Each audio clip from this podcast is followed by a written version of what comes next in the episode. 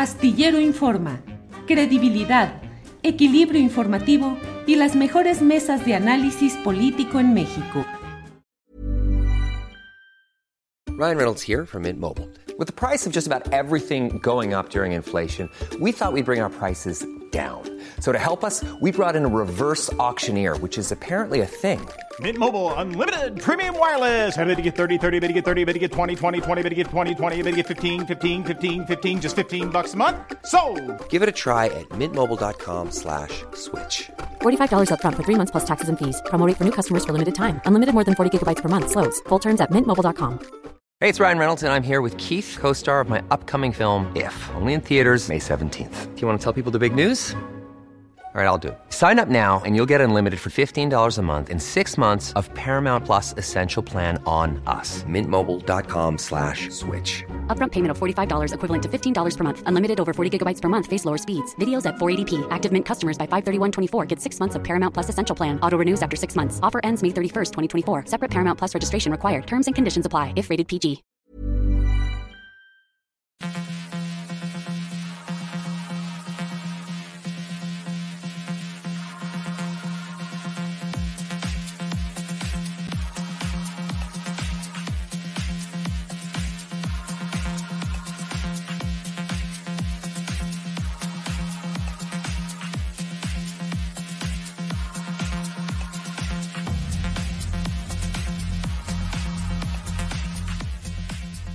La una de la tarde, la una de la tarde en punto en este miércoles 11 de enero de 2023. Gracias por estar acompañando esta transmisión en la cual le llevaremos información, análisis, debate, lo más interesante y relevante de este día, de las últimas horas en materia económica, eh, política, social, en los temas nacionales y también internacionales. Agradecemos mucho el que tengamos el honor de contar con su apreciable presencia a lo largo de esta transmisión. Y vamos a iniciar de inmediato con algunos de los eh, hechos eh, más relevantes de este día, entre ellos una conferencia de prensa que han dado hoy la jefa del gobierno capitalino, Claudia Sheinbaum, el secretario de Seguridad Ciudadana, Omar García Harfuch, y la fiscal de justicia de la Ciudad de México, eh, Ernestina Godoy. De ello y otras cosas vamos a platicar a lo largo de este programa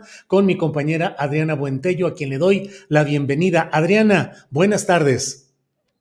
¿Cómo estás, Julio? Muy buenas tardes. Saludos a toda la audiencia que ya está conectándose. Efectivamente, tenemos mucha información porque primero voy a conocer a través de Twitter eh, la jefa de gobierno que habían sido 10 los detenidos en este operativo en la madrugada. Posteriormente, ya en conferencia misma que anunció Omar García Harfuch, el titular de la Secretaría de Seguridad Ciudadana, que anunció sería pues por la mañana, alrededor de las 10 eh, y media de la mañana si no me equivoco. Y en esta conferencia, Julio, pues se dio a conocer precisamente que fueron detenidas 11 personas por el caso del atentado contra el conductor Ciro Gómez Leiva en diciembre pasado. Vamos a escuchar qué, qué fue lo que dijo la jefa de gobierno.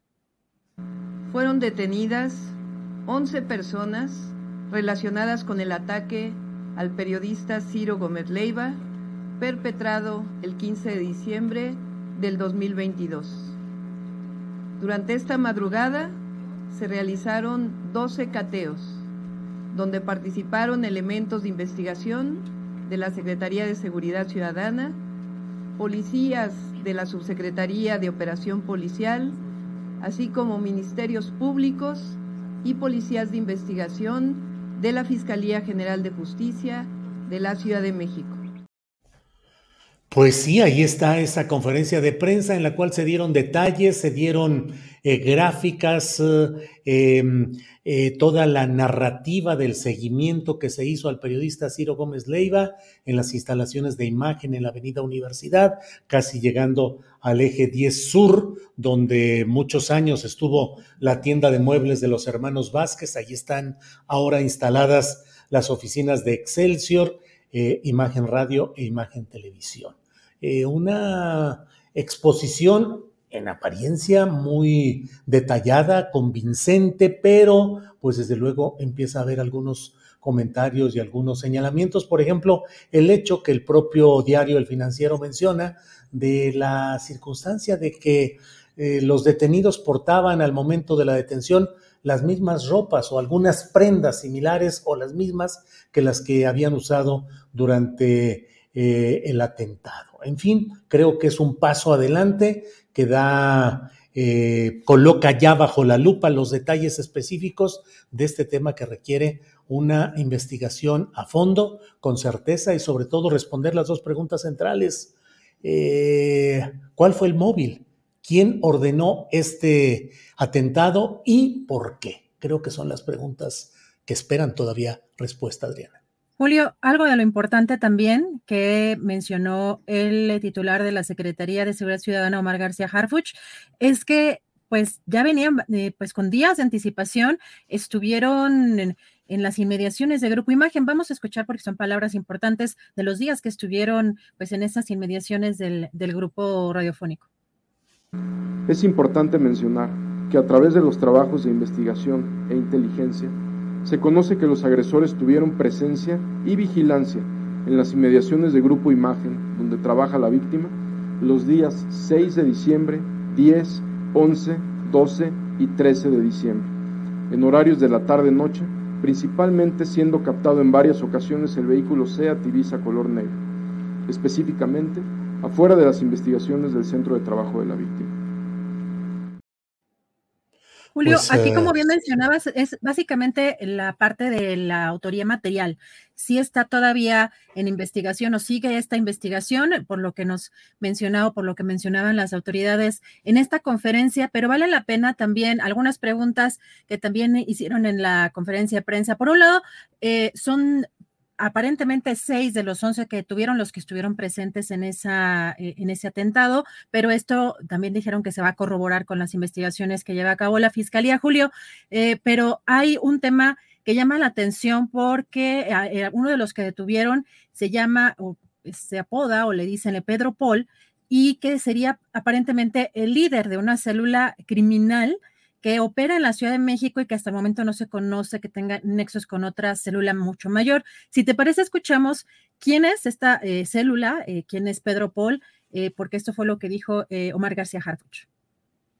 De acuerdo a las investigaciones realizadas, con el apoyo del Centro Nacional de Inteligencia del Gobierno de México, como parte de la investigación, se pudo establecer que son integrantes de una célula criminal liderada por un sujeto identificado como Pedro Paul N quien tiene como zona de operación la Ciudad de México y el Estado de México.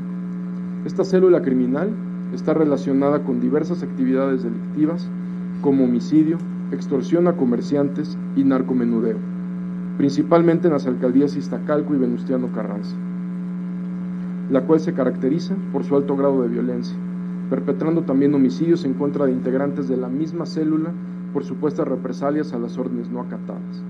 El seguimiento por parte de efectivos de la Secretaría de Seguridad Ciudadana y de la Fiscalía General de Justicia permitió identificar a más integrantes de esta célula criminal.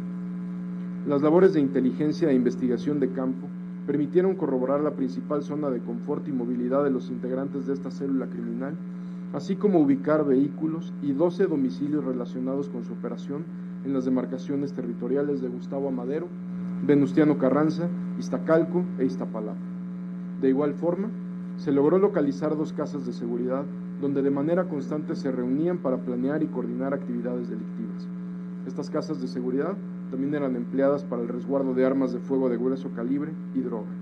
Es así que durante un operativo que se implementó durante la madrugada del día de hoy por parte de elementos de la Policía de la Ciudad de México, de la Fiscalía General de Justicia de la Ciudad de México, se efectuaron diversas acciones simultáneas para dar cumplimiento a las órdenes de cateo en los referidos inmuebles. Pues sí, son algunos de los eh, detalles de esta conferencia de prensa. ¿Queda por ahí otro segmentito de alguna otra información relevante, Adriana? Así es, Julio, porque justamente lo que nos estamos preguntando en esta conferencia de prensa, veíamos gorras que eh, aseguraron eh, con el logo, el cartel Jalisco Nueva Generación, y por supuesto que en la conferencia le preguntaron si tenía vínculos y pues no se puede en estos momentos asegurar tal cosa, de acuerdo con lo que dijo Mar García Harfuch, pero vamos a ver qué fue lo que contestó concretamente. Como en otras detenciones y cateos que hemos realizado, pues tienen eh, siglas de cualquier cantidad de cárteles. Todavía tendremos que determinar si pertenecen a una cédula criminal mayor. Lo que tenemos hasta ahorita es que pertenecen a una cédula criminal de la Ciudad de México y del Estado de México. Gustavo Amadero, Iztacalco, Venustiano, Carranza, principalmente donde tenían actividad de extorsión a comerciantes y narcomenudeo en Ciudad de México y Estado de México. Pues sí, ahí queda todo esto y mira, eh, los uh, reporteros asistentes a la conferencia de prensa, Adriana, pues trataron de tener obviamente mayor información, mayores detalles y entre otras cosas que preguntaron fue lo relacionado pues con qué, cuáles eran los móviles, cuáles eran las causas, qué había motivado esto, la autoría intelectual.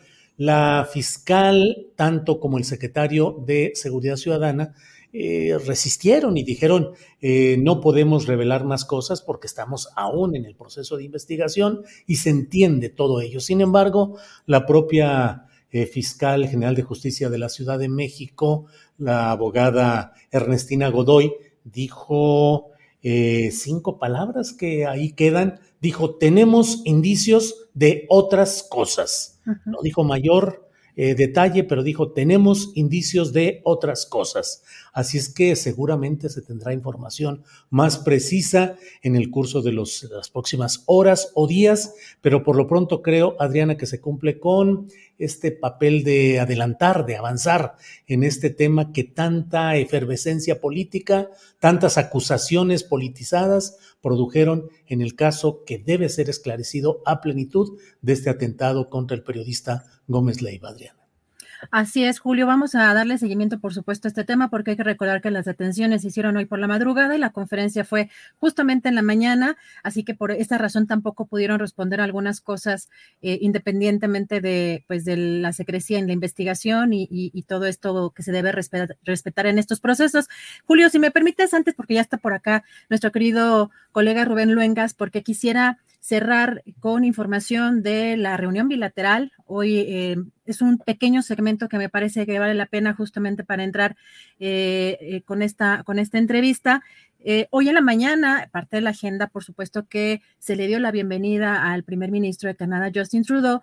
Y fíjate, Julio, que dentro de esta reunión bilateral que ya se dio hace algunos minutos, eh, pues el presidente López Obrador dio a conocer que va a recibir empresas eh, canadienses inconformes. Recuerda que hay pues una, un tema de consultas en materia energética, eh, pues a petición de empresas canadienses bajo este tratado de TEMEC. Son unos segunditos y ya entramos con Rubén Luengas. Ya quédense a vivir aquí.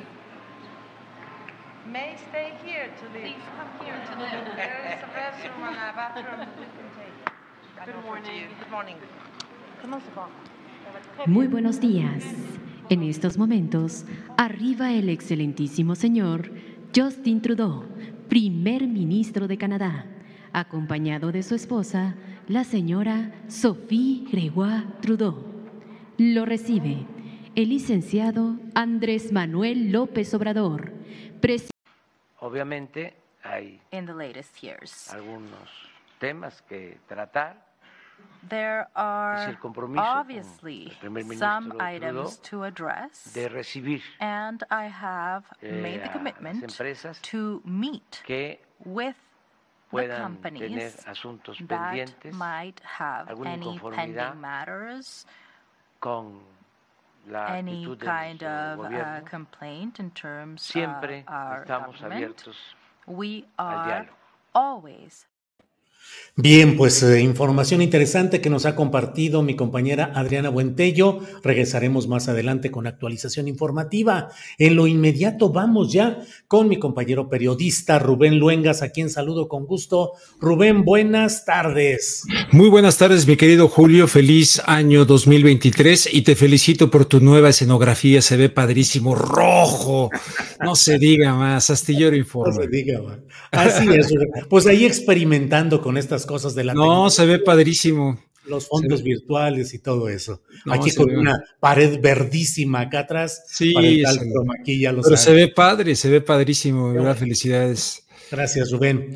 Rubén, ¿qué está pasando? ¿Qué opinas de lo que ha sucedido en esta cumbre de Norteamérica con eh, específicamente con temas como el de el Comité para la Sustitución de Importaciones. Piensas, y por ello es que eh, hemos eh, pedido esta oportunidad de platicar contigo, piensas que estamos avanzando ya con celeridad en un proceso de mayor integración de México en términos económicos, no políticos, supongo, pero tú nos dirás a una mayor integración con Estados Unidos en este plan que tú lo has venido señalando durante mucho tiempo. Mi querido Julio, ¿puedo ser políticamente incorrecto? ¿O puedo, puedo, alborotar al gallinero? Alborótelo, por favor, claro. Oye, primero, primero le diría al, compañero presidente López Obrador, oiga, no, no, ¿cómo, cómo que, quédese a vivir aquí a Trudeau? Trudeau es un dictador suelo en Canadá, es un servidor del Foro Económico Mundial, del señor Klaus Schwab, que durante las medidas sanitarias que impuso dictatorialmente en Canadá, el señor Trudeau ante las protestas en Quebec y otras partes de Canadá que fueron históricas y que no fueron lo suficientemente cubiertas por los medios de comunicación, él y su viceprimer ministra resulta que congelaron las cuentas de las personas que protestaron, les negaron acceso a sus cuentas bancarias. Esto hubiera ocurrido en Cuba, en Venezuela, etcétera se arma un verdadero escándalo. Y cuando digo que es un, este, no me gusta utilizar esa palabra de, eh, pero es, es, un súbdito del señor Klaus Schwab, definitivamente, no, no, no queda la menor duda, pero resulta que es el primer ministro de un país que es Canadá, con el cual tenemos un tratado de libre comercio desde el primero de enero de 1994. Para responder a tu pregunta en su conjunto, eh, y, tratar de poner esto en contexto. Eh, eh, cuando entrevisté una vez a Barack Obama siendo candidato a la presidencia de Estados Unidos, él estaba en contra de dos tratados, el de Colombia, otro tratado, estaba en contra. Y él me dijo que si llegaba a la presidencia de los Estados Unidos, efectivamente tenía yo razón, el impacto que habían tenido los tratados de libre comercio en el fenómeno migratorio y él iba a modificar aquello. En aquel entonces me acuerdo que fue Jorge Castañeda, le hice una entrevista a Jorge y le platiqué lo de mi entrevista con Obama, se rió. Dice, no, hombre, no van a cambiar nada, todo lo contrario. Tenía razón Jorge Castañeda, porque Obama, en lugar de revisar aquello que me dijo en una entrevista que tiene Telemundo 52, él propuso el Trans-Pacific Partnership, el acuerdo transpacífico, que en el 2017 rechazó el presidente Trump. Él no quiso. Pero entonces, y muy poca gente sabe eso, México y Canadá están en algo que hoy por hoy está vigente y se llama el Acuerdo Integral y Progresista de Asociación Transpacífico también conocido como el TPP-2, que Lori Balak, una de las analistas estadounidenses que más saben acerca de esto, ha calificado como un caballo de Troya para lo que en este libro maravilloso David Corten dice cuando las corporaciones gobiernan el mundo. O sea que eh, esto que vimos ayer, ah, bueno, la Gran Bretaña ha solicitado entrar incluso a este acuerdo transpacífico. Vamos a ver qué hace Joe Biden, que apoyaba esto cuando era vicepresidente de Obama. Entonces, ¿qué quiero decir con todo esto? Lo que en esta ocasión acabamos de presenciar es la corroboración de ver a Latinoamérica, no como mucha gente que yo estaba viendo la transmisión en el canal de YouTube del señor presidente de la República y muchos seguidores, viva Norteamérica, viva la integración, viva México, Estados Unidos y Canadá, qué padre, qué bueno sería, pero para mí fue la corroboración del carácter de patio trasero de México y de América Latina, claro, de manera simulada, con abrazos, con murales, con toda esta situación, porque México acepta absorber 30 mil eh, rechazados por parte de los Estados Unidos sin que Estados Unidos se haga responsable del histórico problema de la migración con golpes de Estado, con intervencionismo en América Latina. De esos eh, polvos vienen estos lodos. No hay ninguna reivindicación histórica por parte de Estados Unidos y únicamente nos viene a, presentar un esquema neoliberal de libre comercio, eh, eh, de, lo mismo que ocurrió, eh, Julio, en la cumbre de 1994 de las Américas, la primera realizada en la ciudad de Miami, con el presidente Clinton, demócrata. ¿Qué ocurrió en esa primera cumbre de las Américas? El ALCA, un área de libre comercio para todas las Américas, que ahí andaba Carlos Salinas de Gortari. Eh, lo digo de manera, con su portafolio ahí vendiendo el proyecto. Viene otra cumbre de las Américas en 2005 en Mar, del Plata, en la Argentina, y le paran a Fox los tacos, Néstor Kirchner, eh, eh, desde luego este, el presidente Chávez, que hasta hubo una, una, una, una, ¿cómo se dice? una convención del pueblo en la que participó todavía Diego Armando Maradona, paralela en respuesta a aquello. Entonces, esto de acá, de ahora, cuando llega, por fin, llega un presidente que critica el neoliberalismo, que critica a Peña Nieto, a Salinas, al innombrable, etcétera, resulta que nos ofrecen una integración de toda América, de todo el continente, no de América del Norte. Recordemos la Alianza para la Prosperidad y la Seguridad de América del Norte que acordó Fox en 2005 en Waco, en el estado de Texas, con el presidente Martin o primer ministro de Canadá y el presidente Bush. Era la integración y la Alianza para la Seguridad y la Economía de América del Norte.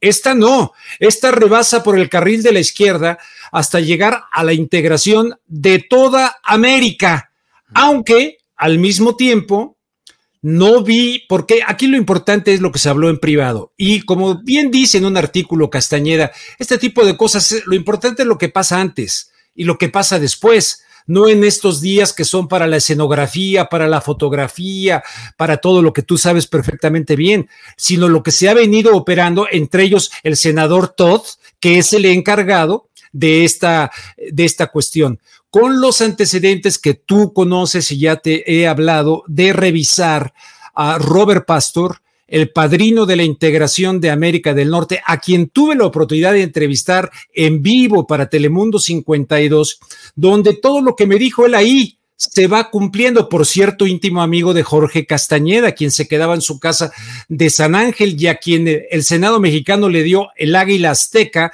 como eh, eh, premio póstumo por sus favores a México. ¿Cuáles fueron sus favores a México? Esto, integrar a México en esta entidad de América del Norte. Va a ser una entidad donde va a haber simetría, donde va a cambiar su ADN hegemónico, golpista, militar, Estados Unidos, no lo creo. De hecho, le envié, a Adriana, pero confieso que se lo envié tarde, un, eh, uno de los videos más recientes de Joe Biden, en los cuales él habla de que así como ocurrió después de la Segunda Guerra Mundial y que hicimos un nuevo orden mundial. Estamos en este momento en la creación de un nuevo orden mundial que nosotros, Estados Unidos, vamos a liderar. Es decir, Estados Unidos se propone, y se lo dijo ayer en sus narices al presidente mexicano, eh, eh, son otras regiones, no nada más esta, ¿eh? Le dijo, son otras regiones, estamos viendo en todo el mundo y el método que siempre ha utilizado Estados Unidos para ese tipo de maniobras va entre la guerra y eh, la conquista eh, de las conciencias, la colonización de las conciencias y el proyecto de libre comercio, entre comillas lo de libre, neoliberal por excelencia que favorezca a los Estados Unidos de Norteamérica y a sus socios en el mundo en esa misma línea. Yo así lo veo, discúlpenme, lo siento mucho, eh, me daba mucha ternura ver a muchos mexicanos, bravo, Yupini, ciertamente se manejó muy bien el presidente, lo celebro, ciertamente tiene que haber un diálogo entre las tres partes, pero el señor Trudeau, y el mismo Biden, que por cierto tiene un escándalo en este momento de documentación confidencial que le ha sido encontrada al estilo de como se le encontró a Donald Trump, eso repercutió más en los medios de los Estados Unidos que lo que estaba ocurriendo acá, que no dejan de ver a México y a Latinoamérica como el patio trasero en el cual hay que dar ciertas dádivas pero asegurar el suministro de materias primas y de mano de obra barata que pueda competir y sacar a China, correcto. ¿Verdad? Yo así lo veo. Y, y lo que tú dices en tu columna de hoy, Julio, es la clave del asunto en pocas palabras. Los Estados Unidos no tienen amigos. Eso de que los tres amigos me río de Janeiro, nada. Estados Unidos tiene intereses, no amistades. Ahora, Rubén, todo esto de cara a eh, frenar o hacer un frente americano liderado por Estados Unidos contra China en esta guerra comercial, por un lado, y el tema de los semiconductores. Hablaremos en un rato más con Claudia Villegas, periodista, directora de la revista Fortuna. Oh, un gran abrazo, un gran abrazo a Claudia Villegas. Pero, eh, Rubén, ¿qué estamos viendo? Y mira, me llama la atención la concatenación de hechos que aparentemente eh, tienen razones distintas, pero en América Latina hay una serie de movimientos que están empujando, contrariando, eh, desestabilizando a administraciones populares, progresistas o de izquierda o como le queramos llamar. Perú, Bolivia, Ecuador, Brasil Argentina. Claro, eh, pareciera que de pronto los ánimos intervencionistas de Estados Unidos se volcaron de manera más abierta como si estuviese un plan concreto que es el de desestabilizar todos estos lugares donde hay eh, recursos naturales, donde hay minerales estratégicos y al mismo tiempo desde México y con esta cumbre de Norteamérica se impulsa en un ambiente muy festivo y aparentemente muy cordial, muy agradable escénicamente. Sí, pero Joe Biden es un personaje que con ese aire suavecito, saludando a amigos invisibles, cometiendo equivocaciones en su deambular, pero en el fondo los intereses densos y pesados de Estados Unidos parecen estar rediseñando América de cara a una reconformación mundial. Sí, sacaría yo de tu lista a Ecuador, porque Ecuador lo gobierna un ultraderechista vinculado al Opus Dei, Guillermo Lazo. Sí, sí, quise decir Colombia. Este, bueno, desde luego, eh, claro, Colombia, etcétera. Por supuesto, mira, cuando el presidente López Obrador, dicho con todo el respeto a la audiencia, con todo, porque si, si vengo aquí a tirarles rollo y tal, eh, eh, la Alianza para el Progreso, la Alianza para el Progreso 61-63 de John F. Kennedy, eh, que, es la que citó el presidente mexicano. Yo entiendo muy bien la Alianza para el Progreso, una serie de préstamos, de apoyos económicos, etcétera. ¿A qué iba dirigida? Estaba la revolución en 1959, la consumación de la revolución con Fidel Castro y el temor de que se extendiera ahí andaba el Che Guevara y en Bolivia y por aquí, que se extendiera todo aquello y el contexto de la Guerra Fría y la Unión Soviética. Entonces, América para los americanos. Y si hay que hacer una alianza para el progreso, órale, vamos a meterle dinero. Era una medida para eh, desanimar y apoyar gobiernos de derecha en Latinoamérica eh, y apoyar económicamente una alianza para el progreso, el progreso desde el punto de vista de no existía como tal el Washington Consensus, pero posteriormente este decálogo de 10 puntos, la receta que envía eh, Estados Unidos a Latinoamérica, su decálogo de visión económica, bueno, es inequívoca. Bueno, cuando lo cita ahora el presidente eh, López Obrador, estamos viendo estos eh, avances eh, de estos gobiernos que supuestamente deben ser contestatarios, contestatarios a los Estados Unidos, al estilo de aquel Hugo Chávez que por mucho que digan, cuando dijo el ALCA, al carajo, o sea, el área de libre comercio de América del Norte que rechazó él, que rechazó Lula, que rechazó este eh, Rafael Correa, que sacó una base militar de los Estados Unidos en Manta, Rafael Correa. Bueno, evidentemente Estados Unidos en este momento nunca descansa ni los llamados think tanks. Eh, think tanks, una serie de centros de reflexión que están constantemente viendo cómo carambas eh, logran la seguridad de sus recursos. Fíjate que llamó la atención que sacaran el tema energético, al menos desde el punto de vista formal, el punto de vista energético quedó fuera de este asunto. Me acuerdo que este ah, el, canciller mexicano, hablo rápido para aprovechar el tiempo, eh, tal vez los mareo un poquito, pero este eh, Marcelo Ebrard cuando presentó en la mañanera que venía aquí el señor este Biden, ¿qué fue lo que dijo Biden en la cumbre de Los Ángeles, de las Américas? Anunció la Alianza para la Prosperidad Económica de las Américas. Y cuando lo presentó este Marcelo Ebrard, ¿qué dijo? Que por primera vez se había incluido lo de la movilidad laboral porque la, la, comunidad económica europea es movilidad laboral. Un español puede ir a trabajar a Italia y dice, bueno, y aquí en realidad sí, sí, pero antes México, tú tienes que absorber migración. 30 mil, ¿verdad? 30 mil de los rechazados en Estados Unidos y a fin de cuentas, ahí tienes el muro. El señor este que votó por el muro físico cuando era senador, como Barack Obama, como Hillary Clinton, todos estos votaron por el muro están a favor de este muro y de que siga México frenando la inmigración eh, eh, centroamericana sin que Estados Unidos se haga responsable de su desastre histórico, quitando a Mel Zelaya. Hace poco decía en conferencia de prensa López Obrador, no, ya no es lo de antes ya no son golpes de Estado y todo como ocurría en la Edad Media. Yo creo que ahí se le fue la onda. ¿Cuál Edad Media? Lo tenemos bien cercano. golpes de Estado, eh, eh, el apoyo a Orlando, al, narcotraficante este Orlando Hernández de Honduras, que a, fin de cuentas lo apresaron.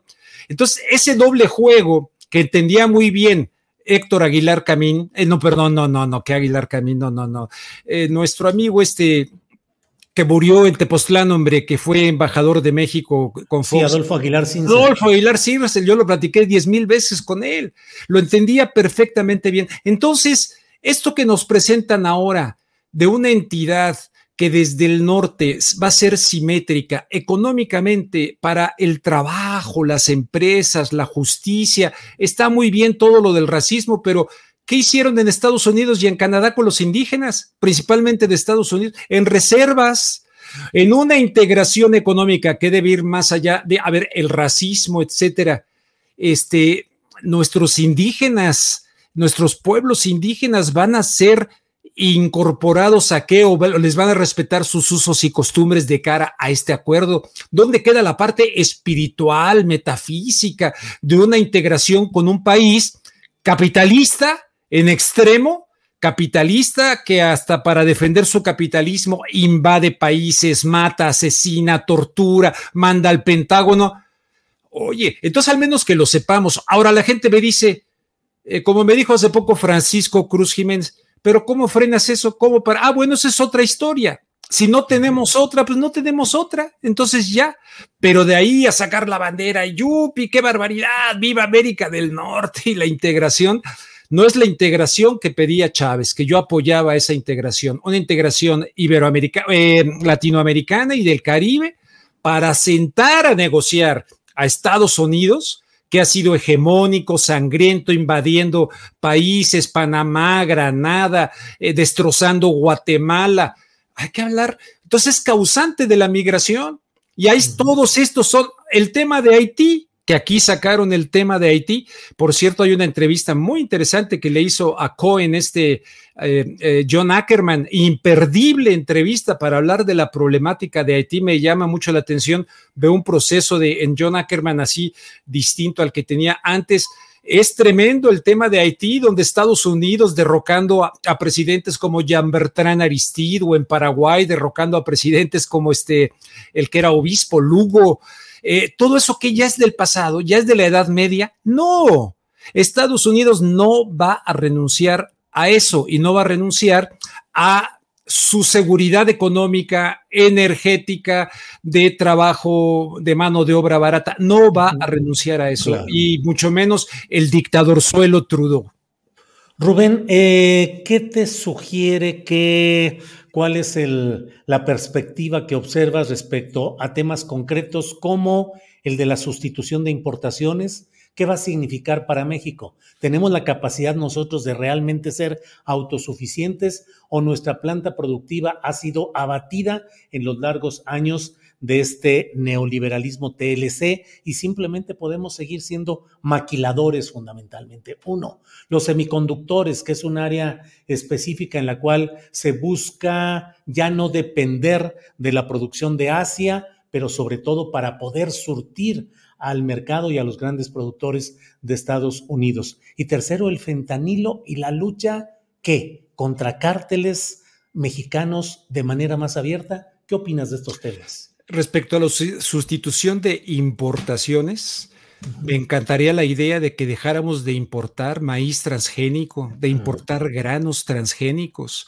Fíjate que este, este acuerdo transpacífico que yo te hacía mención eh, fue negociado en secreto, Julio. Fue negociado en secreto y una de las principales manos de, de eso fue Monsanto. Entonces, eh, donde a fin de cuentas todo esto de las semillas, etcétera, van a tener, ser patentes y los eh, van queriendo desmantelar el aspecto eh, desde el Tratado de Libre Comercio de México. Por eso a muchos campesinos que antes, por lo menos en México, comían, tenían para el autoconsumo del campo mexicano, después quedaron entre el narcotráfico y la situación del desmantelamiento del campo mexicano, del aparato productivo. Hay un video que acabo de compartir de este Gerardo Fernández Noroña, donde está en el Senado en 2017 o 18 diciendo yo nací eh, eh, eh, o me crié en Naucalpan, en una zona, y él narra ahí, les dice, miren, ustedes todavía ni saben el texto del Tratado de Libre Comercio, el nuevo, el que se modificó con, con Trump.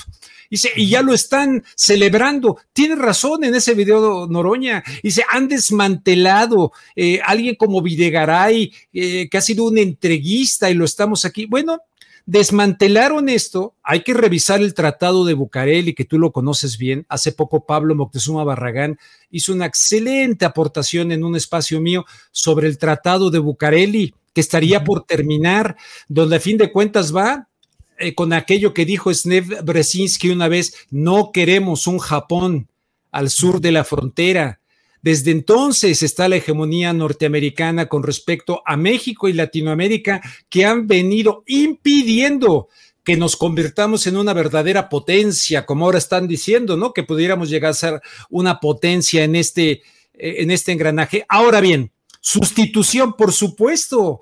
Eh, por aquí, ahora ya no es Superama, ¿eh? por aquí por donde vivo, ya es Walmart, Walmart, pero somos soberanos, ¿no? Totalmente soberanos. Entras yo estoy buscando alguna manzana de esas que hay en, Chihuahua, de Zacatlán de las No, no, no. Todas son muy bonitas, muy rojas, muy preciosas de los Estados Unidos, eh, eh, alteradas genéticamente.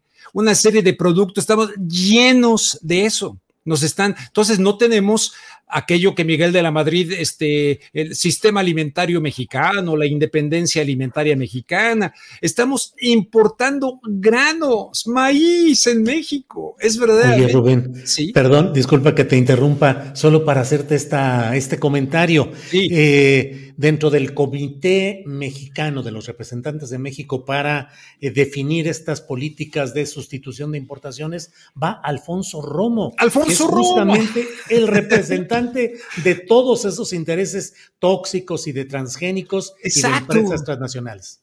Exactamente, qué bueno que lo mencionas. Entonces, sí que venga esa famosa sustitución, pero a fin de cuentas, aquí está lo que decía el presidente. ¿Quién era Coolidge? Sí, el presidente Coolidge decía, the business of, you, uh, of USA es business.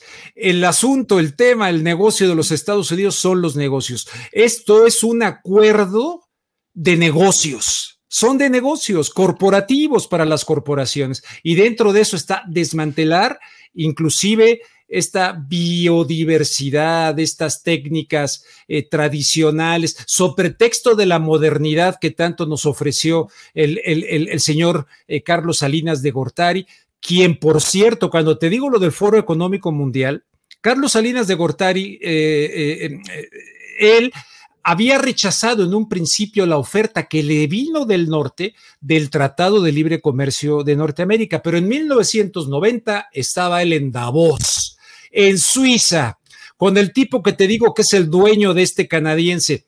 Y entonces resulta que viene la caída del muro de Berlín y 1990 y todo aquello. Y, hey, Jaime Serrapuche, mira, por aquí anda Carla Hills, dile que no, dile que siempre sí, que le entramos al Tratado de Libre Comercio.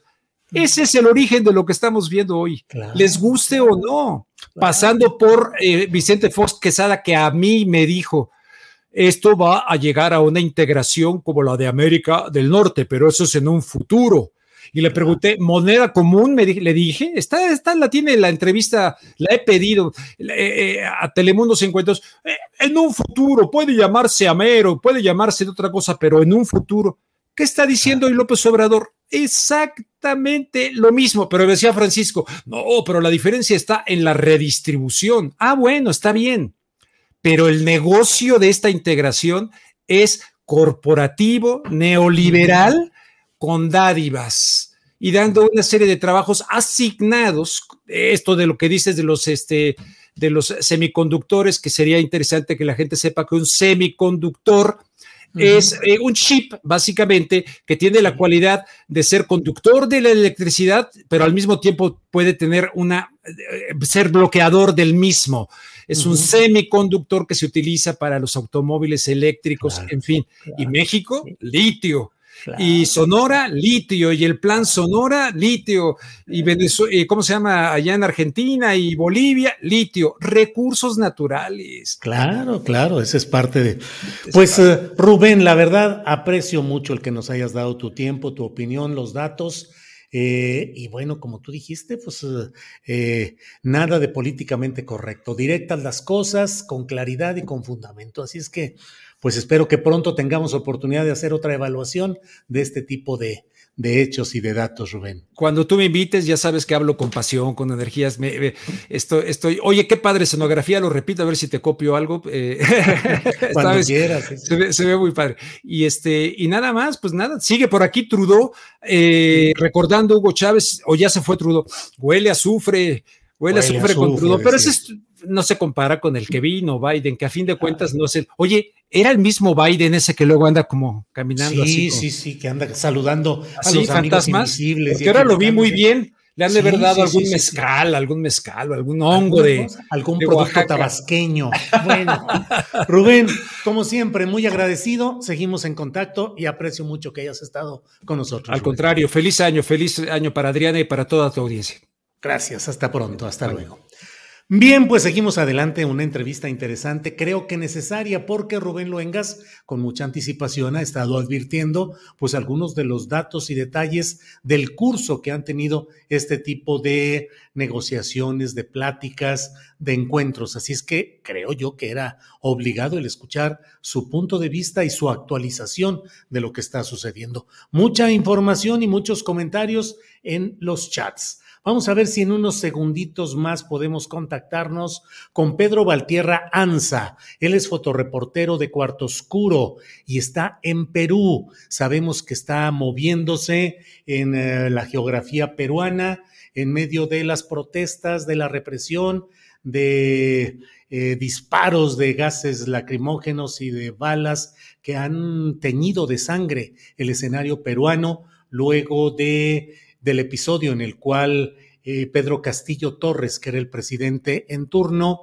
eh, hubo de salir del poder público y está detenido actualmente. Desde entonces se han producido una serie de protestas en las calles, eh, en las comunidades, en varias regiones de Perú. Por allá anda Pedro Valtierra Anza, joven reportero de Cuarto Oscuro, eh, y vamos a estar atentos a lo que nos pueda eh, conectar, aunque nos han estado, nos ha estado comentando pues de que hay problemas de comunicación, obviamente de internet, eh, de telefonía y vamos a hacer todo lo posible porque estemos en contacto con él en unos segunditos más. Adriana Buentello está tratando de hacer el enlace, pero pues siempre hay estos problemas de comunicación y, y más en circunstancias como las que estamos, eh, están sucediendo en Perú.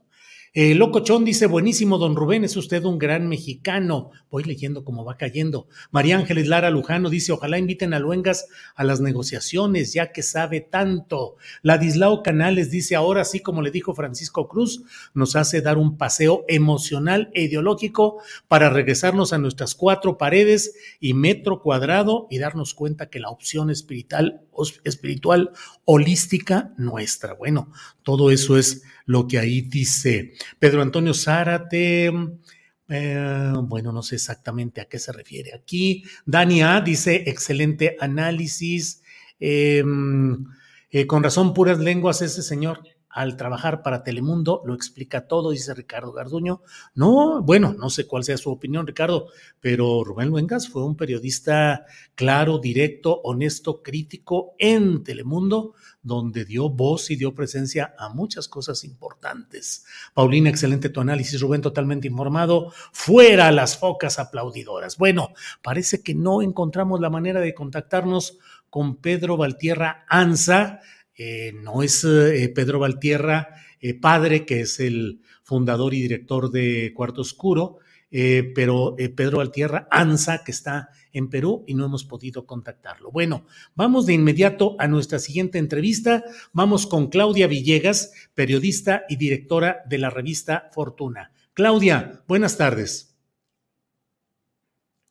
Claudia. Muy buenas tardes, Julio, ¿cómo estás? Bien, Claudia, gracias por tomar esta llamada en, en, un día complicado porque, bueno, hay mucho movimiento, muchas cosas que hacer. Claudia, ¿cómo has visto ¿Cuál es el saldo que nos apuntas de esta reunión de la cumbre norteamericana? ¿Qué consecuencias en el terreno económico crees que va a tener, Claudia? Muchas gracias, Julio. La primera la estamos viendo hoy con el peso. El peso que está en niveles de 10, 18.9 Julio y que yo le llamo el superpeso, aunque la redacción de Fortuna me estaban corrigiendo que el superpeso fue cuando Fox fue presidente y llegó a 9.9. Entonces eran otros, otras épocas, otros momentos. Está al doble de lo que se tenía con Fox, pero creo que después de la debilidad que mostró con Peña Nieto, el hecho de que hoy tengamos un peso fuerte, que la primera consecuencia, Julio, de esta declaratoria de amistad con Estados Unidos y Canadá es que la deuda interna de nuestro país, la deuda externa se ve beneficiada. ¿Y por qué decimos esto? Porque la relación de la deuda que está en dólares, evidentemente hoy debemos menos, o sea, no se revalúa la deuda con un dólar caro. Ese es el primer impacto, Julio y aumenta la confianza, porque aquí nos debatimos y estamos discutiendo que qué pasa con la economía y lo que están leyendo en el extranjero es que México está posicionado en un momento claro, claro, ya hemos hablado del New Shoring, del French Shoring, eh, pues retomando lo de los tres amigos, el French Shore que vamos a tener aquí en México con este comité de sustitución de importaciones que dará mucho de qué hablar y mucho que reportear porque pues está metido ahí de manera extraña pues este señor Romo, que Alfonso Romo viene pues de la playa de, de empresarios regiomontanos, pero yo me pregunto, ¿por qué no podía estar ahí el señor Francisco Cervantes o el presidente del Consejo Mexicano de Hombres de Negocios? ¿O tenemos tanta gente que pudiera tener ese nivel de miras, del sector privado, pero está Romo, que no es funcionario público, Julio. Mm, claro, claro, que es un empresario, yo lo he escrito y lo he señalado con un conflicto de intereses. Él ha sido promotor de muchas de las empresas de índole transgénica, de índole tóxica, y ha habido crisis en el gabinete eh, del presidente López Obrador por la salida de funcionarios que han objetado a Alfonso Romo como alguien al servicio de los grandes capitales. Y además, pues resulta muy complicado que seas empresario, que hagas negocios, que tengas inversiones y conozcas los entretelones de algo que se pretende ser un nuevo diseño continental en cuanto a sustitución de importaciones, Claudia un nuevo modelo, Julio, que lo que quiere es reducir este déficit comercial, este déficit que le deja esta intensa relación que México y Estados Unidos tiene con China, porque si bien es cierto que Estados Unidos siempre se está quejando de las políticas de China y de toda la guerra tecnológica, pues le compra gran parte de los insumos, empezando, Julio, como platicábamos, los eh, microchips y todos estos microcircuitos que se necesitan, los semiconductores en Arizona esta gran inversión que se va a realizar y en donde se invita a México a pues a producir el plástico y a producir el metal y el cable que se va a necesitar para estos semiconductores, porque no hay que olvidar que en, en Taiwán se desarrolla pues el cerebro de todas las operaciones para las tecnologías de la información, para el software, para los hardware.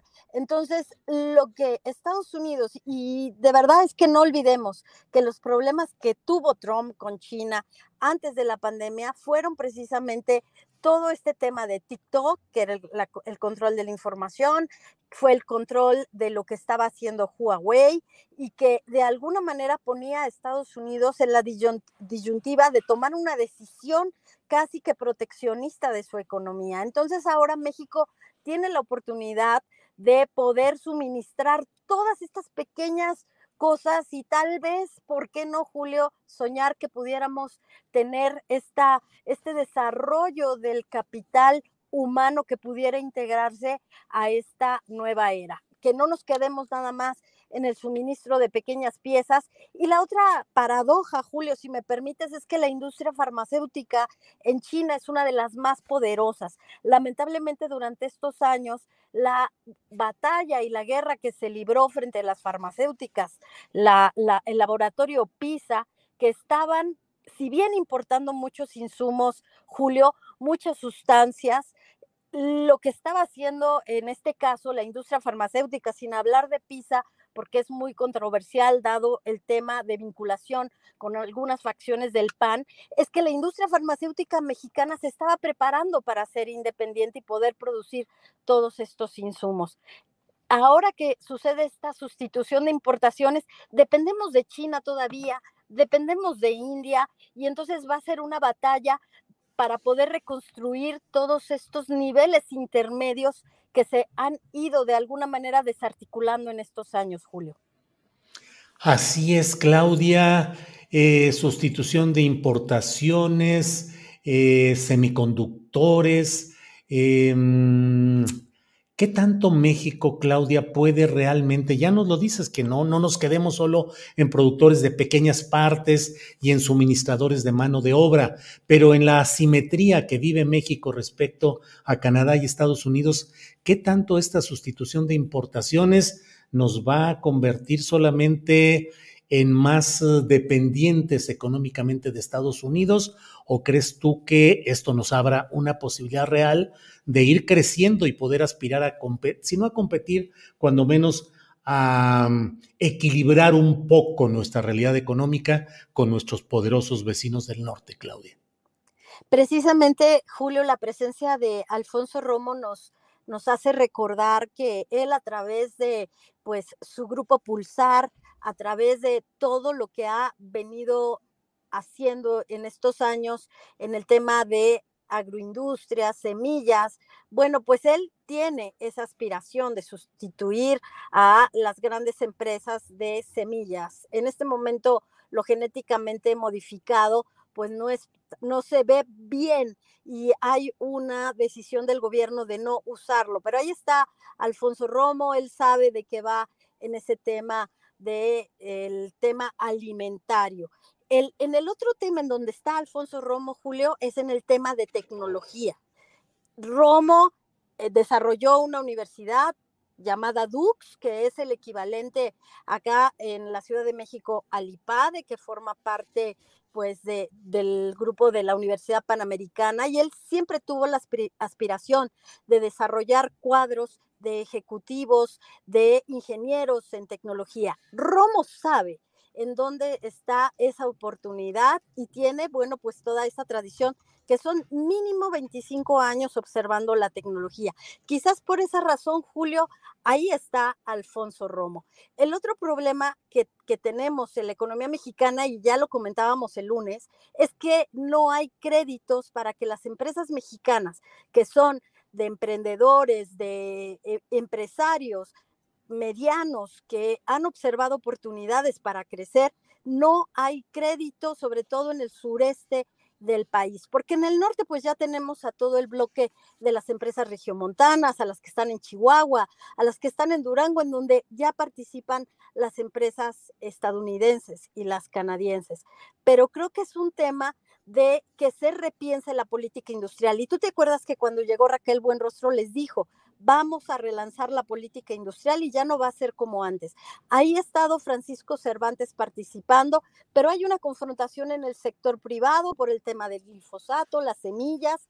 Creo que se tendrían que cerrar filas para que los empresarios, teniendo pues ahora Alfonso Romo como interlocutor, que, insisto, no pertenece ni al CCE, bueno, debe pertenecer a través de alguna empresa, pero no es un representante cupular, bueno, se pueda convertir en un buen interlocutor cuando tuvo graves problemas para poder ofrecer a las empresas que tenían inversiones en el sector eléctrico, pues en un puente de comunicación. Y e, es ahí en medio del problema del sector eléctrico que se va, Julio. Bien, Claudia, pues muchas gracias. Cierro preguntándote cómo ves estas versiones de que a pesar de, de, lo escenográficamente amable y agradable que fue la visita, un éxito como anfitrión, creo yo, del presidente López Obrador, muchos detalles eh, de buena química en apariencia, en lo personal, pero hay quienes dicen, sí, pero la disputa energética y las discusiones comerciales van a seguir su curso que puede ser de conflictividad, de pronóstico reservado. ¿Qué opinas, Claudia? Pues más allá, Julio, de lo que yo pueda opinar, te voy a contar lo que a mí me dijeron abogados en Washington que estaban observando todo este tema de las controversias en el marco del TEMEC. A México, el conflicto en Ucrania le permitió de alguna manera pues transitar en el enojo de Estados Unidos.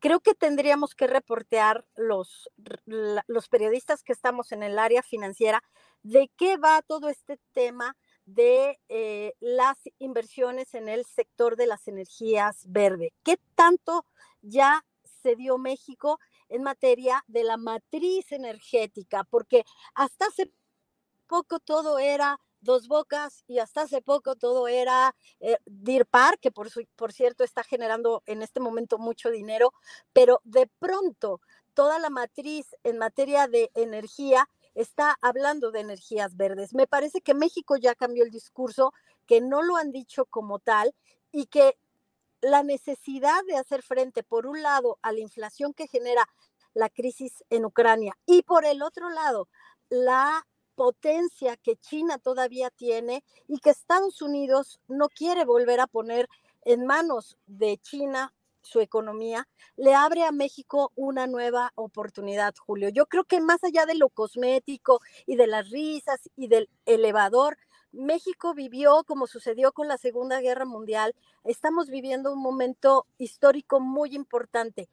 Si lo desaprovechamos, Julio, por estos dos años políticos será una pena, porque también te comento que he estado platicando con analistas y me dicen que China no se va a quedar con los brazos cruzados. Ayer mismo estábamos informando en Revista Fortuna que China está firmando acuerdos con Filipinas, con todo lo que le permita estar cerca de la región.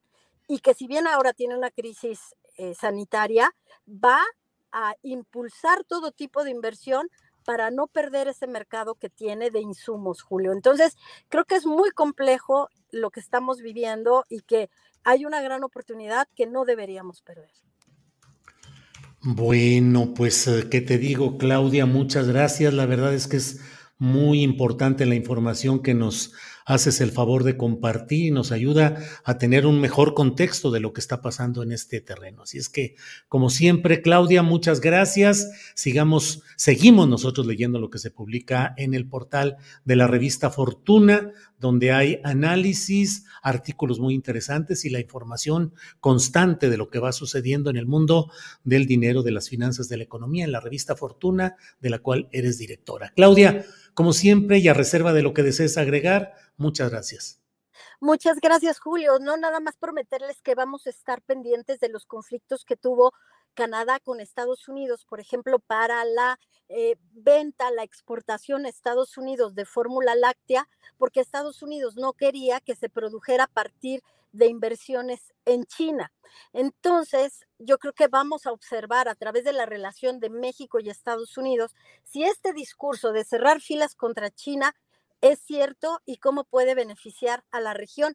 Y bueno, pues el tema migratorio, 300 mil personas en el territorio mexicano como una, un cambio o una eh, carta de, de, intercambio parece un reto también para México que necesitará muchas políticas públicas para que no tengamos un problema social acá, Julio.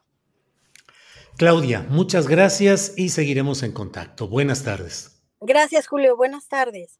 Hasta luego. Qué interesante lo que nos comparte la directora de la revista Fortuna, reportera de asuntos especiales de la revista Proceso, Claudia Villegas, especialista como reportera eh, en este tipo de temas. Muchas gracias. Bueno, tenemos, la verdad es que um, hay muchos uh, temas pendientes, pero mire, eh, Vamos, son, es la una de la tarde con 59 minutos y casi que ya estamos listos para nuestra siguiente mesa, que es la mesa de periodistas. Así es que vamos a un pequeño, un breve comercial de segundos y regresamos para nuestra mesa de periodismo.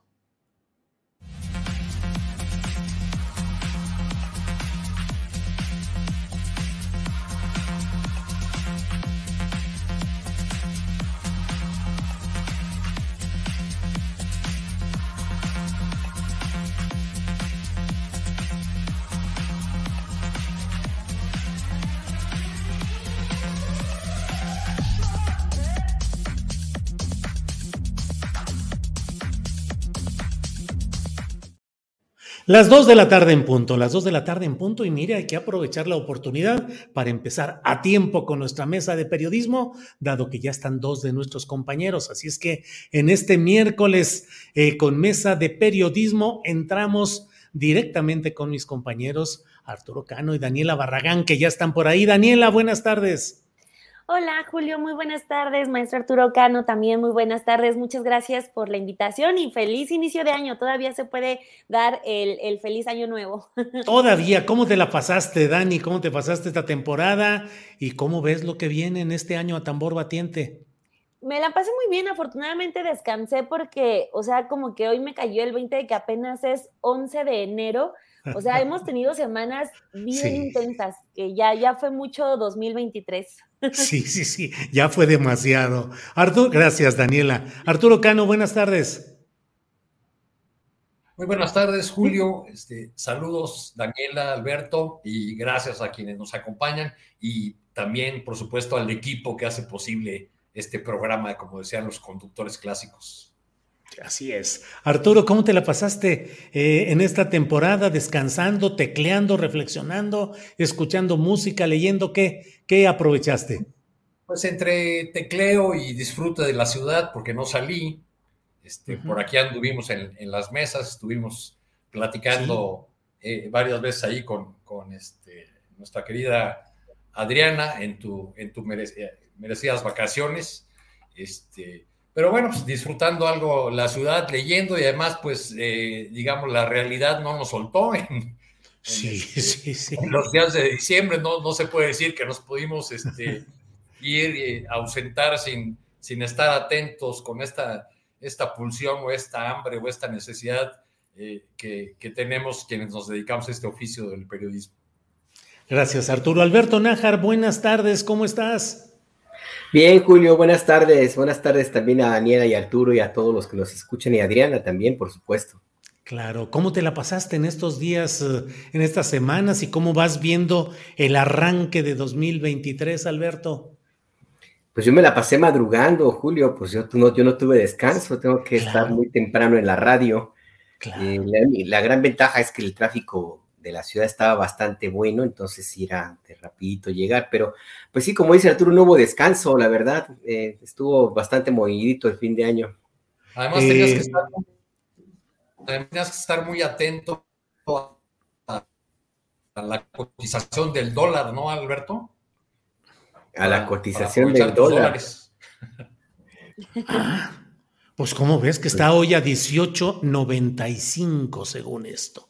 Pero bueno. Pues yo sé de algunos que van a estar ahorita corriendo, corriendo por, ¿cómo se llama? Ya, ya no existe el Melox, o, como el tren. sí, todavía existe. Esos antidiarreicos ahí tan populares. Sí, sí, sí, de que decían que esto se iba a disparar a 30 eh, pesos por dólar y quién sabe cuántos pronósticos catastróficos. Pero en fin, en fin, vamos entrando en materia, Alberto. ¿Cómo ves el tema de la visita de el presidente Biden y del primer ministro eh, Trudeau? En particular, ¿cuál, es, ¿cuál crees que es el saldo para México y para el presidente López Obrador de esta cumbre de Norte? Ready to pop the question? The jewelers at BlueNile.com have got sparkle down to a science with beautiful lab-grown diamonds worthy of your most brilliant moments. Their lab-grown diamonds are independently graded and guaranteed identical to natural diamonds, and they're ready to ship to your door. Go to BlueNile.com and use promo code LISTEN to get $50 off your purchase of $500 or more. That's code LISTEN at BlueNile.com for $50 off. BlueNile.com code LISTEN. Hiring for your small business? If you're not looking for professionals on LinkedIn, you're looking in the wrong place. That's like looking for your car keys in a fish tank. LinkedIn helps you hire professionals you can't find anywhere else, even those who aren't actively searching for a new job but might be open to the perfect role. In a given month, over 70% of LinkedIn users don't even visit other leading job sites. So start looking in the right place. With LinkedIn, you can hire professionals like a professional. Post your free job on linkedin.com slash people today. Mira, para el presidente López Obrador es muy positivo porque, bueno, más allá de la, ¿cómo puedes decirle? La cachetada con guante blanco que dio a todos aquellos que insisten en que el presidente López Obrador todavía ahorita, cuatro años después de su gobierno, que creen que es un personaje que no tiene muchas luces en el exterior y que no conoce más allá de Macuspana, pues yo creo que dio una, una buena lección en materia de, diplomacia, eh, porque logró reunir a, Joe Biden, a Justin Trudeau y logró pues los objetivos que se había planteado básicamente eh, de eh, acordar algunos de los temas, aunque sea en el discurso, pues, pero acordar algunos de los temas que le interesan al presidente López Obrador, como es el, asunto de la migración, recursos para el desarrollo y otro tipo de, acuerdos que se, se alcanzaron.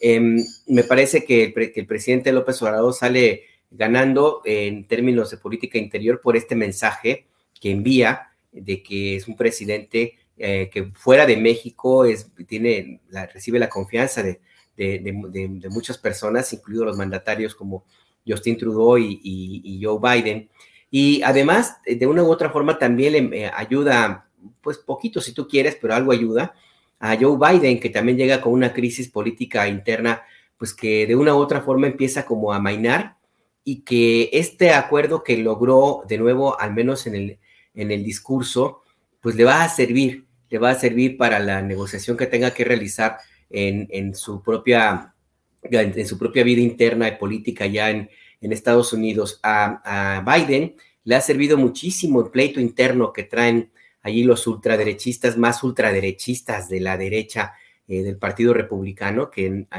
no apoyaban al candidato a la presidencia de la Cámara de Representantes y que mostraron una división profunda que eventualmente los demócratas se ponen pilas, pues pueden aprovechar para que Joe Biden eventualmente se reelija.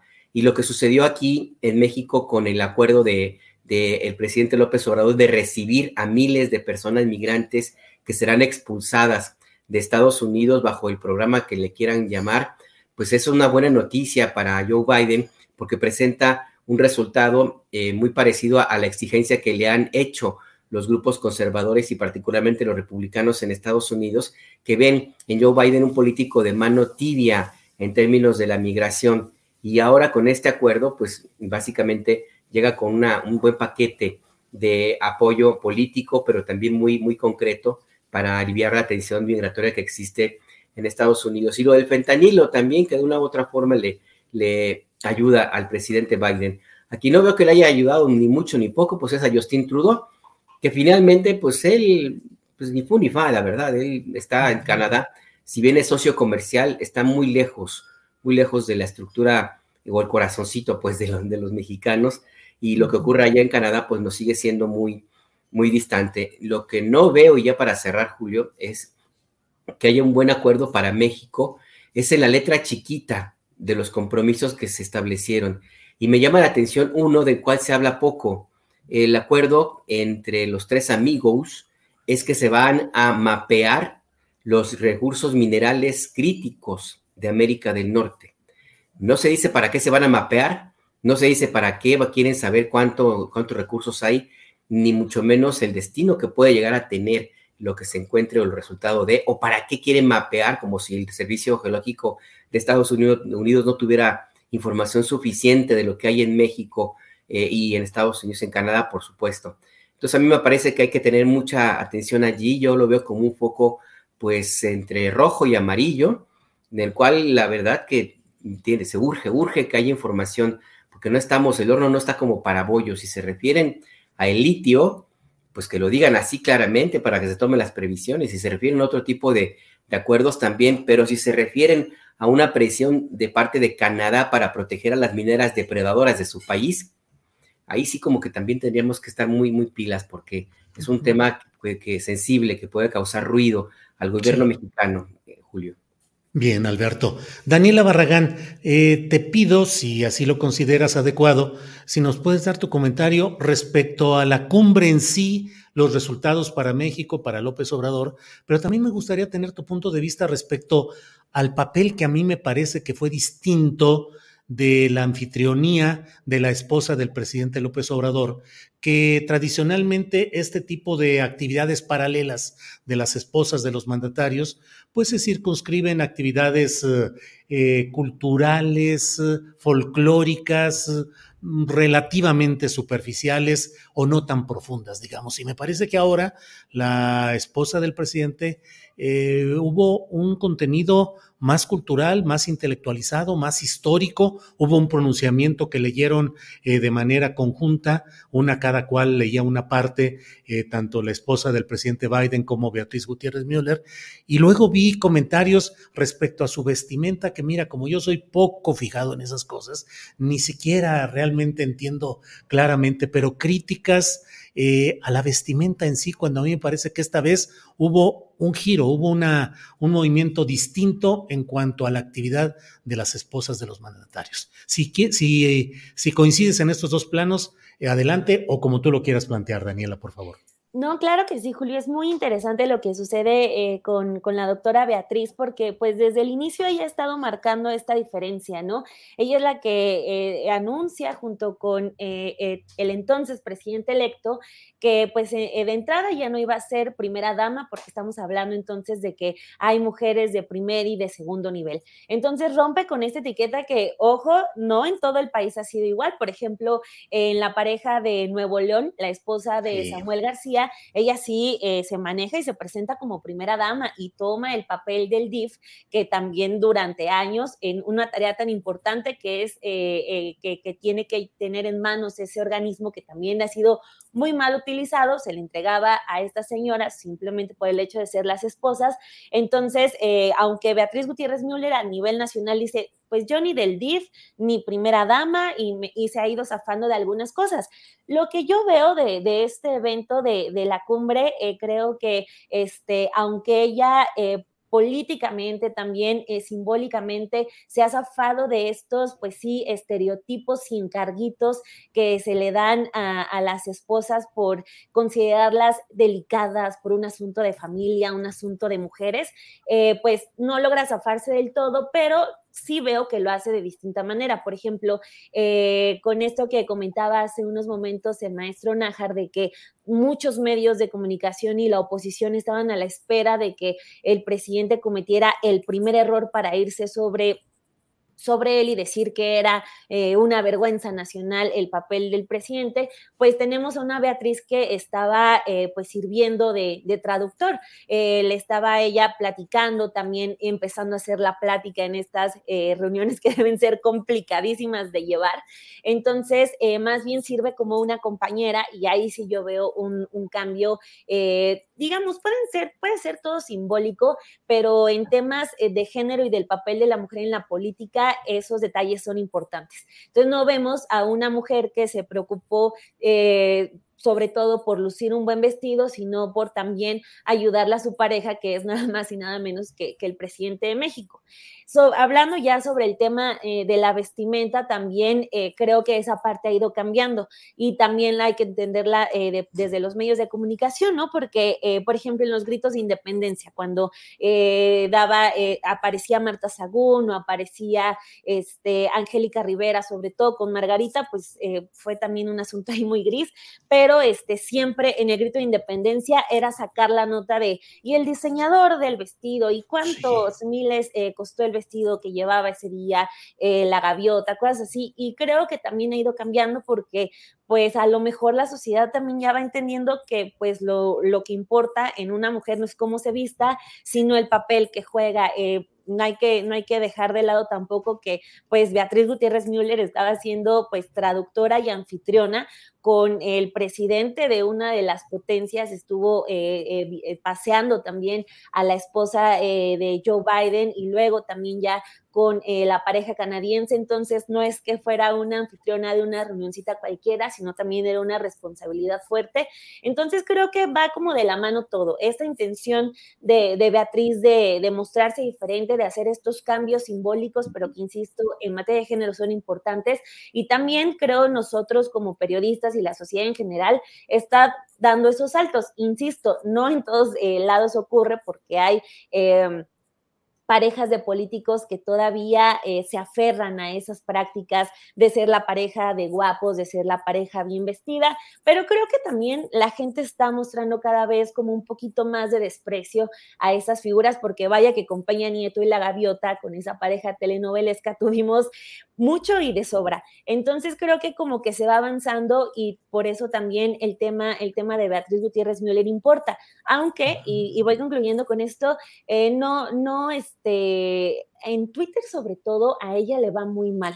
Eh, siempre trae una campaña de odio muy, muy fuerte, eh, que yo creo que valdría mucho la pena poner la atención porque eh, siempre en los eventos en los que ella aparece se coloca una tendencia con un apodo bastante bastante grosero, bastante agresivo, y en esta ocasión eh, también empezaron a, criticarla mucho de por la ropa, por cómo se paraba, por cómo saludaba primero a los presidentes o a las esposas, etcétera, pero creo que sí es mucha misoginia, porque eh, independientemente de lo que haga, en Twitter al menos, siempre se coloca a ella como tendencia con muchísimos insultos. Entonces, aunque mucha parte de la sociedad va caminando hacia un, este, hacia otro tipo de nivel de decir, bueno, las propuestas, eh, como ella eh, también como historiadora, porque es doctora, ella eh, abonó en datos en este paseo de Palacio Nacional, que pues uno podría detenerse en cada, en cada salón de Palacio y hablar durante horas, en lugar de estar como en ese nivel de discusión, todavía en Twitter ella sí recoge mucha misoginia. Entonces, e, es muy curioso, pero si haga lo que haga, siempre le va muy mal en Twitter con esas campañas de odio y este, pues ha aguantado, ha aguantado y creo, en resumen, ya concluye ahora sí, este, le fue muy bien, le ayudó mucho al presidente López Obrador, también aminora mucho esta idea de que eh, tiene que ser una vergüenza que el presidente no hable, no hable inglés y no, creo que también ella lo ayudó mucho en ese sentido para que pues viéramos lo que, lo que ocurrió, ¿no? Que fue una, una reunión en la que hubo demasiadas muestras de cariño y se veían pues eh, los tres hombres y las tres mujeres muy contentas. Bien, Daniela, eh, gracias por tu comentario, por tu opinión. Eh, don Arturo Cano, ¿cómo viste el, la visita de, de Trudeau y de Biden, los tres amigos, los acuerdos que hubo? En lo escenográfico, pues todo se vio muy bien, se vio como muy buena química, hubo detalles, hemos estado poniendo parte de, de lo que la propia presidencia ha difundido, de una selección de estos momentos en los que pareciera que todo transcurrió muy bien, pero los intereses, los negocios y lo profundo y lo denso siguen pesando y siguen ahí activos. ¿Cuál es tu opinión sobre esta reunión de los tres amigos, Arturo Cano?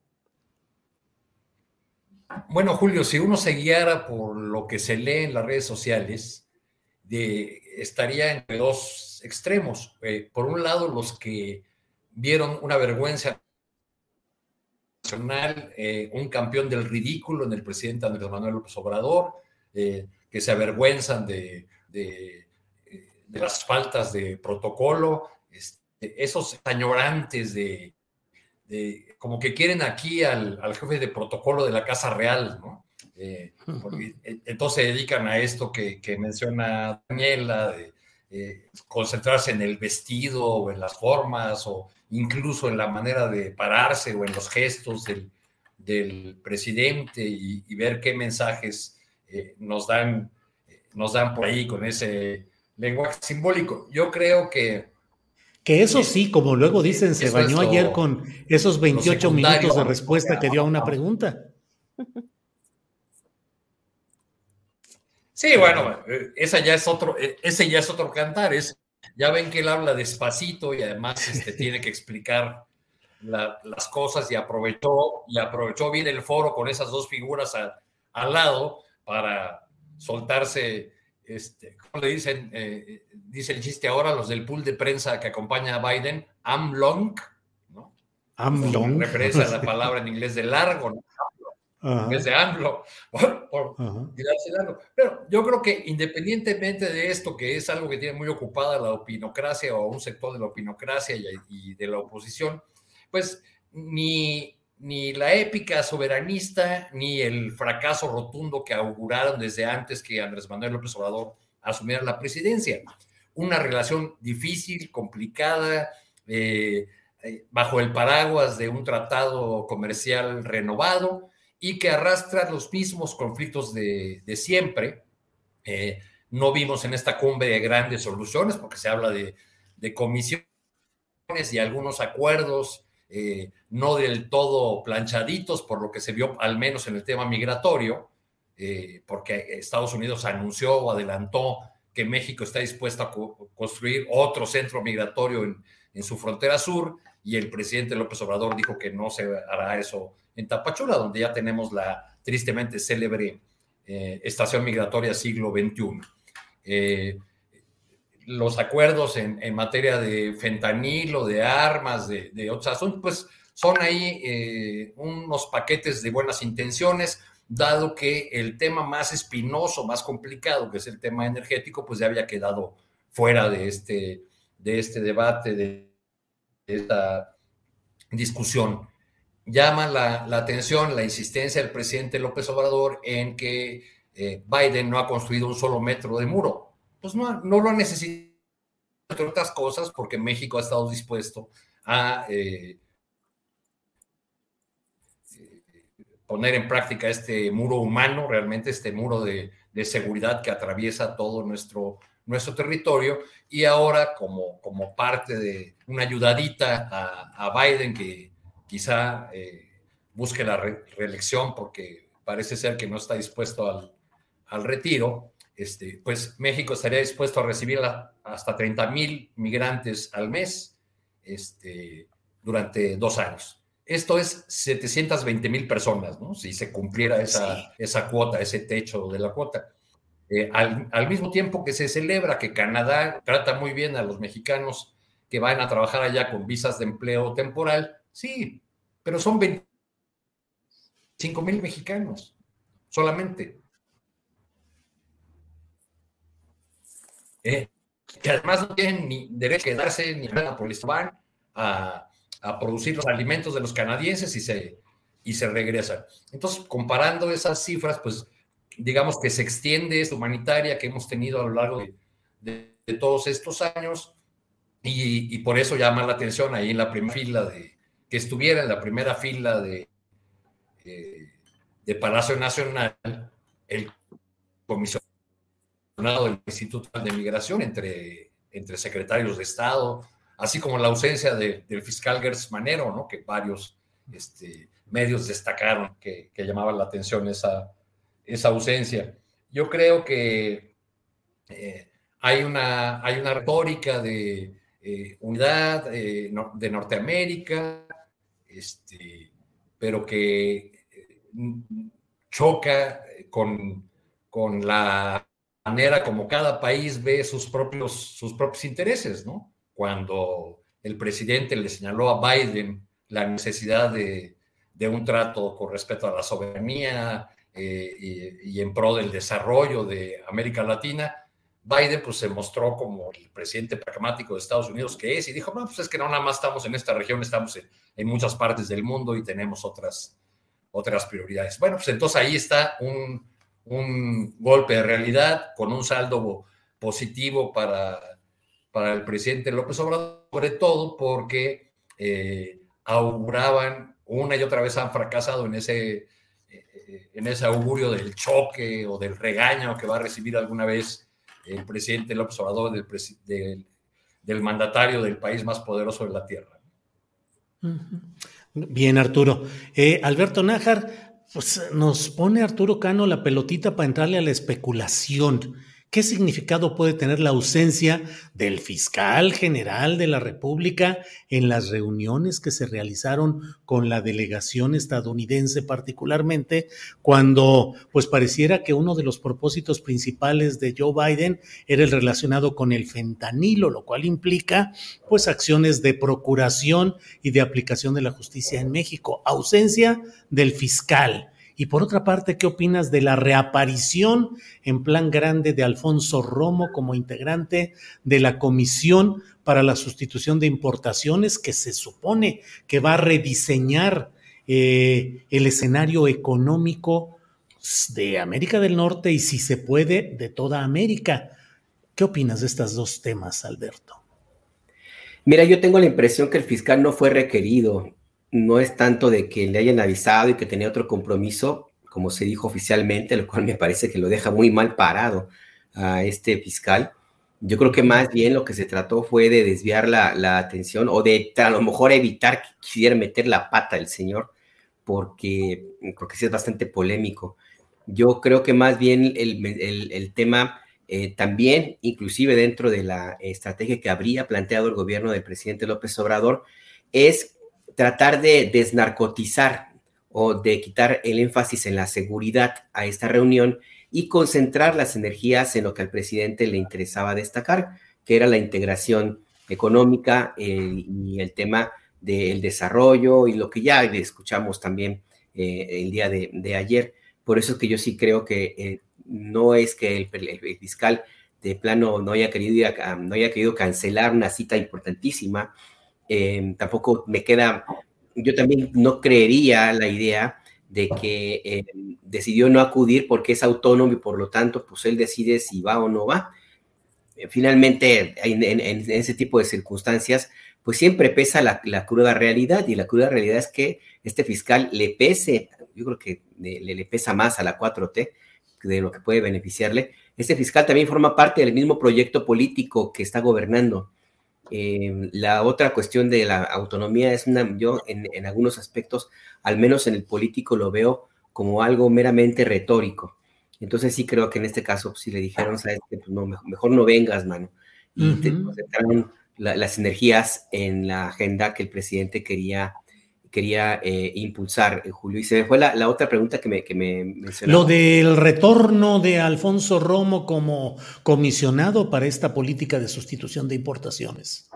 Pues a mí me parece que es una forma también de mandar eh, un mensaje de que están de acuerdo en darle un carisma empresarial a este tema en, en, el sentido más empresarial que político. Em, no me queda muy claro de qué forma un personaje como Alfonso Romo, formado en las líderes empresariales del neoliberalismo, pudiera estar como que muy de acuerdo con ese espíritu de la propuesta del presidente de la sustitución de, importaciones, que es un lema que yo escuchaba cuando estaba en la, en las secundarias ya un buen rato, eh, y, que finalmente pues es algo que, en, algún momento se, se, hizo a un lado, pero por completo, desde 1986, cuando México entró al GATT, luego la Organización Mundial del que luego se llamó la OMC, y ya que se echó un saco roto definitivamente con el tema del Tratado de Libre Comercio y ahora el TEMEC. Yo creo que más bien ahí la presencia de Alfonso Romo va para eh, custodiar o estar presente en algunos asuntos muy, muy específicos de interés para el presidente López Obrador y también para algunos empresarios. Y pienso de entrada en los automóviles eléctricos y todo este tema, el tema de la, eh, la creación de gran hub de la industria de avanzada, la industria eh, de la producción de este tipo de automóviles eh, aparentemente no contaminantes que se plantea para, para Sonora. Entonces yo sí creo que es, es, casi como una idea muy, muy pragmática. Por lo demás, yo no le vería mayor interpretación política, más allá de que, bueno, pues sí, el presidente pues quiso rescatar a su, a su cuate, algo que yo no tengo claro si finalmente alguna cosa hizo Alfonso Romo para apoyar la, la reunión que se llevó a cabo el día de ayer. Bien, Alberto, gracias. Eh, Daniela Barragán, en esta montaña rusa de la información en la que vivimos, vamos de bajada con una información, sube otra, viene otra, acabamos de pasar esta cumbre norteamericana, todavía hoy la noticia estaba en Palacio Nacional con lo de la visita eh, de Trudeau y su esposa para cerrar este esquema y sale la información eh, con la jefa de gobierno Chainbaum, el jefe de la policía García Harfus y la fiscal em, Ernestina Godoy sobre el caso de Ciro Gómez Leiva. Once detenidos y al menos una narrativa que pues parece apuntar a un asunto de un grupo de crimen organizado. No se sabe quién los contrató o por qué, cuál fue el móvil y quién sería el autor intelectual, pero bueno, ahí está esa información. ¿Cómo la has visto, Daniela Barragán? Pues bueno, el tema de Ciro también, eh, regresándome otra vez a lo de redes sociales, eh, creo que ha tomado distintos eh, factores ya. por un lado, a mí sí me gustaría, incluso como por un tema de congruencia, ¿no? Este, siempre hacer esta condena en contra de cualquier agresión contra cualquier periodista y comunicador, o sea, eso no, no tiene ninguna justificación, pero este, pues ya y, lo divido, lo saco por todo lo que salió después de que eh, todos los periodistas de cierta televisora sacando un casi manifiesto a favor de, la libertad de expresión cuando eh, cada agresión a periodistas no dice ni una sola palabra, ya ni siquiera en sus redes sociales, al menos en sus espacios informativos, ahí sí no, no es nota, pero eh, ahí ya es, digamos, son dos temas aparte.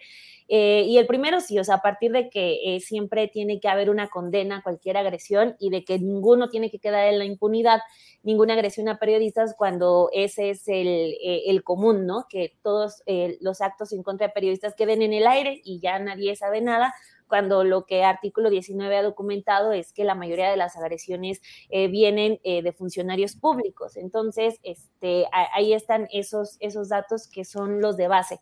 Lo que veo hoy también eh, en el mensaje que da la doctora Claudia Sheinbaum, pues sí es también como parte de este manejo de crisis que, eh, que está eh, llevando a cabo luego de lo que ocurre el sábado en el metro. Es decir, eh, vean, o sea, se están avanzando, estamos avanzando en todo porque pues vaya que, que le llovió muy fuerte y con justa razón eh, con, lo de, con lo del accidente del metro. Ya también la fiscalía dijo que va a investigar, ya eh, pues han, han asegurado que ahí también eh, pues va a haber claridad de los hechos. Pero sí veo también como esta parte de salgamos a, hablar de, de, lo que se está haciendo.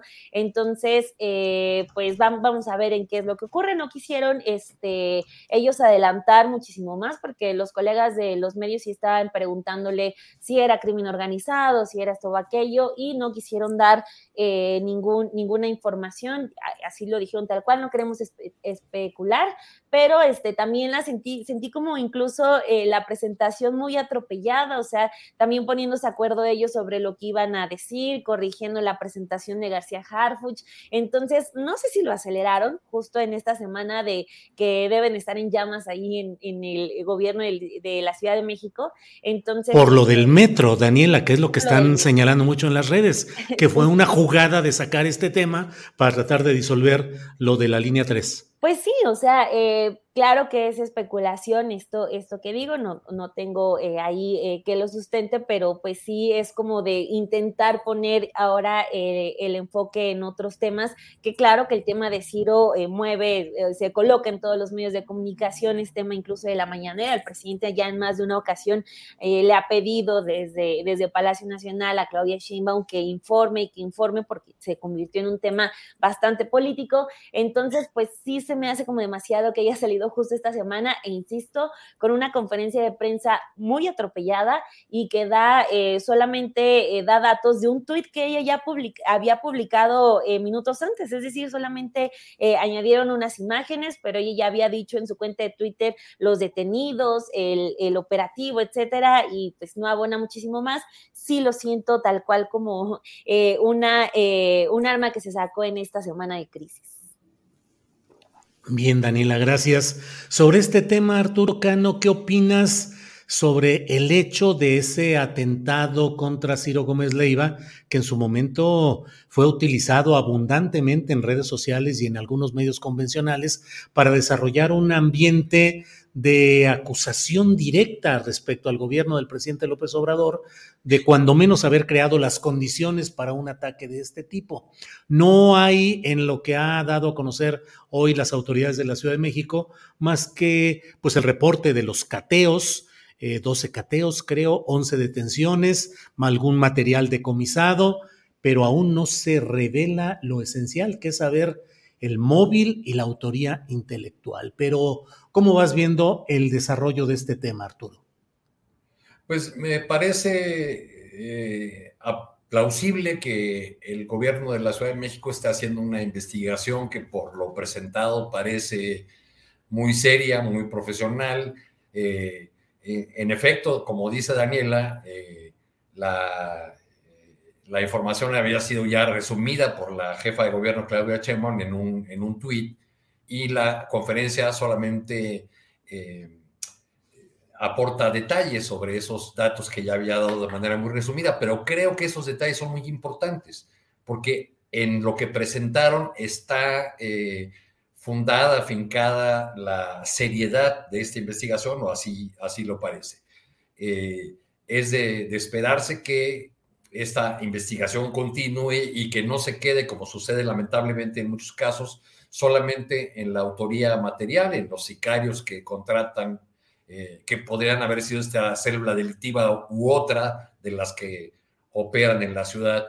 Eh, el, caso de, del periodista Gómez Leiva nos, nos permite, por otro lado, hacer un contraste.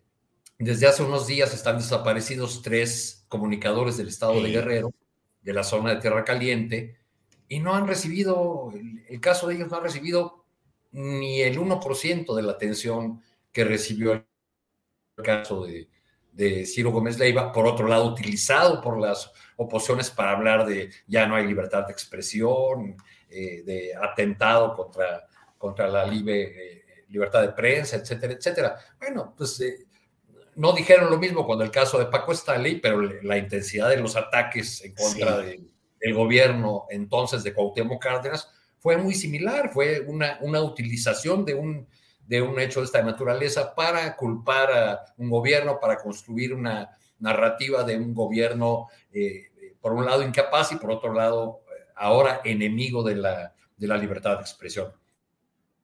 En el estado de Guerrero están desaparecidos el periodista Jesús Pintor Alegre y eh, dos administradores de una página de Facebook que informa en esa, en esa región de una zona que hace, donde hacen frontera eh, Guerrero y Michoacán, Fernando Moreno y Alan García Aguilar. Ayer los colegas del estado de Guerrero hicieron una concentración en Chilpancingo, eh, donde dieron lectura a una comunicación que enviaron al, al presidente de la República y a la gobernadora Evelyn Salgado, eh, pues demandando la intervención de la autoridad para saber qué pasa con, qué pasó con estos colegas. No, no se tiene eh, ni siquiera la precisión de qué día fueron eh, desaparecidos.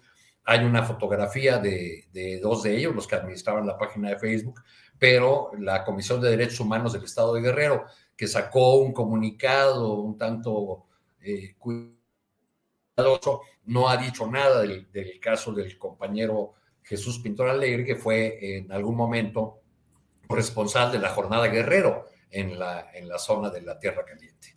Entonces, bueno, pues esto nos, nos permite confirmar lo que hemos dicho ya varias veces de cómo eh, la, eh, la fama, los reflectores que iluminan la labor de un periodista eh, siempre parecen acelerar la, la justicia y en el caso de los colegas de, de, o de los asesinatos o agresiones contra colegas en muchos estados de la República, eh, pues son, son asuntos que quedan en el olvido, que se investigan a medias o donde solamente caen los eh, autores materiales de, las agresiones y muy pocas veces se llega, se llega eh, al móvil y a los autores intelectuales que esperemos que en este caso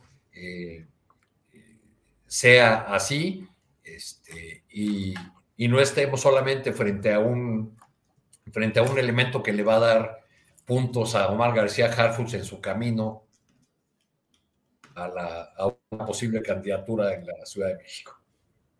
Bien, gracias eh, Arturo. Em, Alberto Nájar, dentro de lo que vamos viendo y hablando en esta ocasión, tenemos eh, el tema de las elecciones en el Estado de México y digo, desde luego Daniel, Arturo, Alberto, ya saben que si quieren regresar a algún tema o hacer alguna acotación, adelante, pero bueno, Alberto, abro eh, este carril de lo referente a las elecciones en el Estado de México y en Coahuila. Si les parece, vámonos primero con el Estado de México y luego vemos Coahuila que tiene eh, elementos e ingredientes muy especiales. Alberto, ¿cómo ves el tema de el Estado de México y la inmediatez? Ya este fin de semana arrancan las precampañas en ambos, en ambas entidades. Antes, si me permites, nada más comentar algo del caso de Ciro. Eh, yo creo que es importantísimo que se ponga muy, muy claro eh, y con rapidez cuál es el móvil de la agresión en contra del colega, del compañero Ciro, eh, Ciro, Ciro Gómez Leiva, lleve decir Ciro Pérez Silva, Ciro Gómez Leiva, porque... Ciro Pérez Silva, compañero nuestro en la jornada. Exactamente, sí, también es importantísimo que se sepa. Estuviste, tentado, a decir Ciro Peraloca. ¿no? Sí, yo también lo caché a Alberto y le corrigió con gran habilidad, ¿eh? bueno, ¿para, para qué? Si tú, Arturo, sabes muy bien cómo nos llevábamos allá hace muchos años en PAL, pero, pero más allá de eso, es importante que se ponga claro el móvil, porque suena muy extraño que una banda dedicada a la extorsión, pues agreda a un periodista y agreda a Ciro Gómez Leiva, que él mismo ha dicho que no tenía ni enemigos, ni cuentas pendientes, ni nada, lo cual me hace a mí pensar que eh, eventualmente este grupo, y por eso creo que es importante que se aclare, pues fue básicamente contratado, contratado para hacer, eh, para llevar a cabo el ataque, y quien tenga capacidad de contratar a una banda, si es así, si es cierto que es una banda de esta naturaleza, con este nivel de peligrosidad, con esa esquizofrenia con la cual los líderes o el líder de esa banda actúa, la profunda desconfianza con la que eh, se mueve, em, pues no, no fácilmente aceptaría un trabajo de eh, contratado que no le rindiera un, dinero enorme, enorme, enorme para poder, para poder llevar a cabo esta, esta encomienda, si es que fue el caso. Por eso creo que es importante que se ponga en claro cuál fue el móvil porque los autores materiales o los presuntos autores materiales como que no cuadran con el entorno en el cual em, que pudiera eh, pensarse una agresión contra un comunicador como es Ciro, Ciro Gómez Leiva. Y además también es importante dejar muy claro y repetirlo, repetirlo hasta que, hasta que se cansen, pues.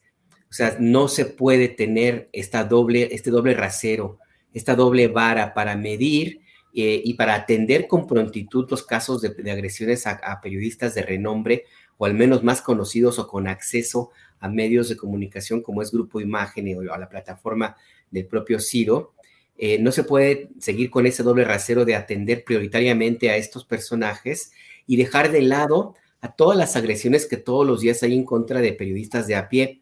Y no me refiero únicamente a los compañeros de la organización que yo presido, que también de vez en cuando, pues sí, nos, ha tocado padecer algunas agresiones, sino, sino los reporteros, pues ahora sí que andan en la, en la calle, los que no tienen camioneta blindada y no tienen ese tipo de, acceso a, un escenario como el que tienen otros periodistas de renombre. Yo creo que es importante que lo repitamos y que no nos cansemos. Sí, se tiene que aclarar con prontitud y castigar a los perpetradores de la, o a los autores del ataque contra el compañero Ciro Gómez Leiva, pero no es el único caso. Tienen que aclararse todos, todos, porque la raíz de la, de la violencia en contra de los periodistas radica justamente en la impunidad. en la impunidad. El 99% de los ataques contra periodistas nunca se investigan. Ciro está en, el, en ese 1%. Yo creo que tendría que ser la, la excepción y, no, y no, no la norma. Entonces yo creo que es importante dejar muy claro eso, eh, Julio. Se tiene que Alberto, todos. Sí, lo de los tres compañeros de Tierra Caliente eh, con sede en Guerrero, con este medio de comunicación llamado Escenario Calentano, dos de ellos eh, aparecidos en un video eh, con cadenas en los pies, en las manos, haciendo declaraciones evidentemente inducidas y forzadas por sus captores. El caso de un periodista en Oaxaca que cubría el intento de linchamiento contra una mujer y le quitaron sus celulares, su, su cámara, las incendiaron y luego a él lo golpearon hasta conmocionarlo. Son hechos cotidianos que requieren la misma atención y la misma diligencia de las autoridades para atender casos extremos como el de estos eh, periodistas de guerreros secuestrados, tres, tres son, eh, y por ejemplo el caso de este periodista oaxaqueño. Perdón, Alberto, solo para agregar ese dato. Adelante y, por sí. Es importante que se aclaren todos. O sea, porque, porque no me parece, yo, yo, yo estoy casi seguro que a Ciro tampoco le convendría que se mantenga la narrativa de que sus agresores eran unos extorsionadores. Flaco favor le hacen al, al compañero Gómez Leiva en ese sentido y se tiene que profundizar y poner en claro para dejar, eh, quitar, quitar cualquier especulación. Insisto, un grupo delictivo de esa naturaleza, si es como dice eh, Omar García Harfuch, que, que, es, pues, que, opera, difícilmente se prestaría para una ejecución, o a lo mejor y sí, pero cobrarían carísimo sus servicios y entonces ahí hay que preguntarnos, ¿quién puede pagar para agredir de esta manera a, a, un, a un periodista como Ciro Gómez Leiva? ¿Y cuál sería el propósito entonces de invertir tanto dinero para crear escándalo con un caso de mediático de alta envergadura como este? ¿A quién le conviene? ¿A quién le conviene que se agreda a un personaje como Ciro Gómez Leiva y que se cobre tanta relevancia? O sea, ¿de veras? ¿De veras? ¿Es así? ¿O es otro interés? Digo, nada más hay que pensar que hay grupos empresariales que han financiado durante mucho tiempo a, a granjas de bots y también a la oposición, pues son los que le pagan el sueldo ahí al PRD, al PRI y al PAN. Entonces, pues digo, ¿para qué abrimos la puerta a especulaciones? Ni es el primer país en el cual intereses eh, densos de este tipo financian hechos que desestabilicen y creen un ambiente de temor social y de reacción adversa a los gobiernos en turno, no sería la primera vez. Alberto, si me permites, vamos a seguir con el tema del Estado de México. Voy con Daniela Arturo y luego regreso contigo sobre este tema del Estado de México. Daniela, ¿cómo ves el tema? Ya están anunciando que mañana habrá conferencia de prensa en la cual eh, se dice que se va a anunciar ya la candidatura, sea candidatura eh, común o por coalición entre PRI, Partido eh, Verde, y eh, eh, para plantear ya esta alianza electoral en la cual serán, perdón, PRI, PAN y PRD, los que anunciaré. Sí, PRI, PAN y PRD los que anunciarían. Si lo del verde estoy pensando en lo de Coahuila, pero ahorita ya entramos en eso. ¿Cómo lo ves, Dani? que no es raro colocar al verde con cualquier partido, porque ellos se acomodan muy bien. Sí, donde sea. Híjole, lo del Estado de México va a estar complicado. O sea, por un lado creo que el PRI va a querer optar por eh, sacar sus mañas, las que ha utilizado durante años para controlar esa entidad, pero por otro lado no sé si le sean suficientes. Y eso lo he estado pensando porque eh, me llamó mucho la atención eh, ya esta última demostración de confianza y de respaldo entre el presidente López Obrador y el gobernador Alfredo del Mazo. Eh, lo pensaba porque Alfredo del Mazo, desde que empieza su, administración, este, siempre se manejó en muy bajo perfil, eh, con mucho trabajo sale de, Toluca para eventos eh, poco, poco controlados. Pero durante todo este tiempo, estos seis años, se ha manejado incluso muy lejano a su partido, del que él es de las familias principales que lo componen, es eh, de, los del Mazo, muy cercano, eh, pues el primo de Peña Nieto, nada más y nada menos, esta onda del grupo Atlacomulco, Golden Boy, todo, ¿no? Este, a pesar de la cercanía que él tiene con el partido, esa cercanía incluso natural, estos seis años él ha estado muy lejos del prismo, eh, al menos el público, ¿no? No sabemos qué haya pasado, pero a mí eh, como que me salta que va a ser una relación más o menos como la que lleva, eh, llevó el presidente López Obrador con Enrique Peña Nieto.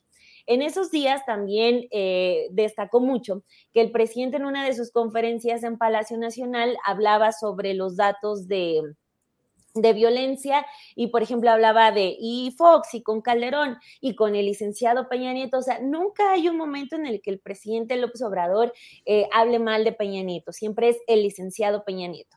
Y él lo ha dicho eh, en varias ocasiones también, que le agradece mucho que haya ayudado a que se diera el cambio, a no meterse como lo hizo Fox o como lo hicieron otros, eh, meterse en las elecciones y, lo que él le reconoce a Peña Nieto es que pues dejó, dejó que, que sucediera el cambio, que llegara eh, él a la presidencia. También estaba muy complicado con la cantidad eh, de votos con los que llegó el presidente López Obrador a hacer algo en su contra, pero digamos, le da siempre ese, ese respaldo a Peña Nieto, que está escondido en España, y va algo similar con Alfredo del Mazo, ya eh, aterrizándolo en el Estado de México. Siempre, en, eh, a finales de año, siempre dijo que le tiene mucha confianza, que es una buena persona, que le ha ayudado mucho, eh, estuvieron trabajando muy cercano con lo del AIFA, también ahorita están con lo del Tren México-Toluca. Entonces, sumando esta cercanía que hay con el gobierno federal, incluso con Claudia Sheinbaum de Del Mazo, y también este, esta lejanía, al menos en lo público con el PRI. No sé si también por parte de, Alfredo del Mazo vaya a haber esta intención por dejar que el cambio ocurra. Y ese cambio, pues según las encuestas, pues sería que pues se, se concretara el triunfo eh, de la maestra Delfina Gómez, que en 2000, 2017 eh, ya estuvo pues así a nada, a nada de, ganar, eh, pero pues le dan la victoria a Alfredo del Mazo, que también en ese momento, a pesar de tantas anomalías, no se hizo mucho escándalo por parte de Morena, pero bueno, ahí ya está el antecedente. Entonces, eh, pues si se da, digamos, esta transición suavecita, no sé si Alfredo del Mazo ya haya también eh, dado por sentado que va a ganar Morena, pues yo creo que también lo que a mí me gustaría ver por parte de Delfina Gómez es que pues muestre un poco de más actitud. Lo que tuvimos, por ejemplo, de su paso en la Secretaría de Educación Pública fue muy opaco. Entonces, a pesar de que eh, todo mundo, todos los partidos quieren eh, ganar el Estado de México, si Morena está a un paso de hacerlo, sí me gustaría eh, que Delfina Gómez tenga una campaña agresiva porque el Estado de México no solo es botín político, este, y lo digo como mexiquense, o sea, es un Estado que tiene muchísimos problemas y que los políticos tienen que estar a la altura de tomar una entidad que está controlada por el PRI, que sí tiene muchas prácticas culturales malas y que está en la pobreza, que está en pésimas condiciones, casi todo lo que hay en el Estado de México está mal hecho y eso también nos refleja eh, que ha sido gobernado durante casi 100 años por el PRI. Entonces, este, también yo, por ejemplo, pensaba, o sea, todo el país aguantó seis años a Peña Nieto, el Estado de México aguantó 12 años a Peña Nieto, ¿no? Imagínense cómo están las condiciones en esa entidad.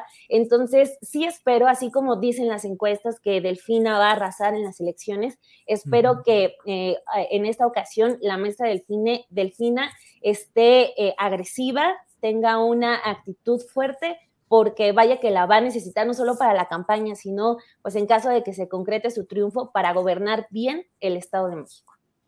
Bien, Daniela.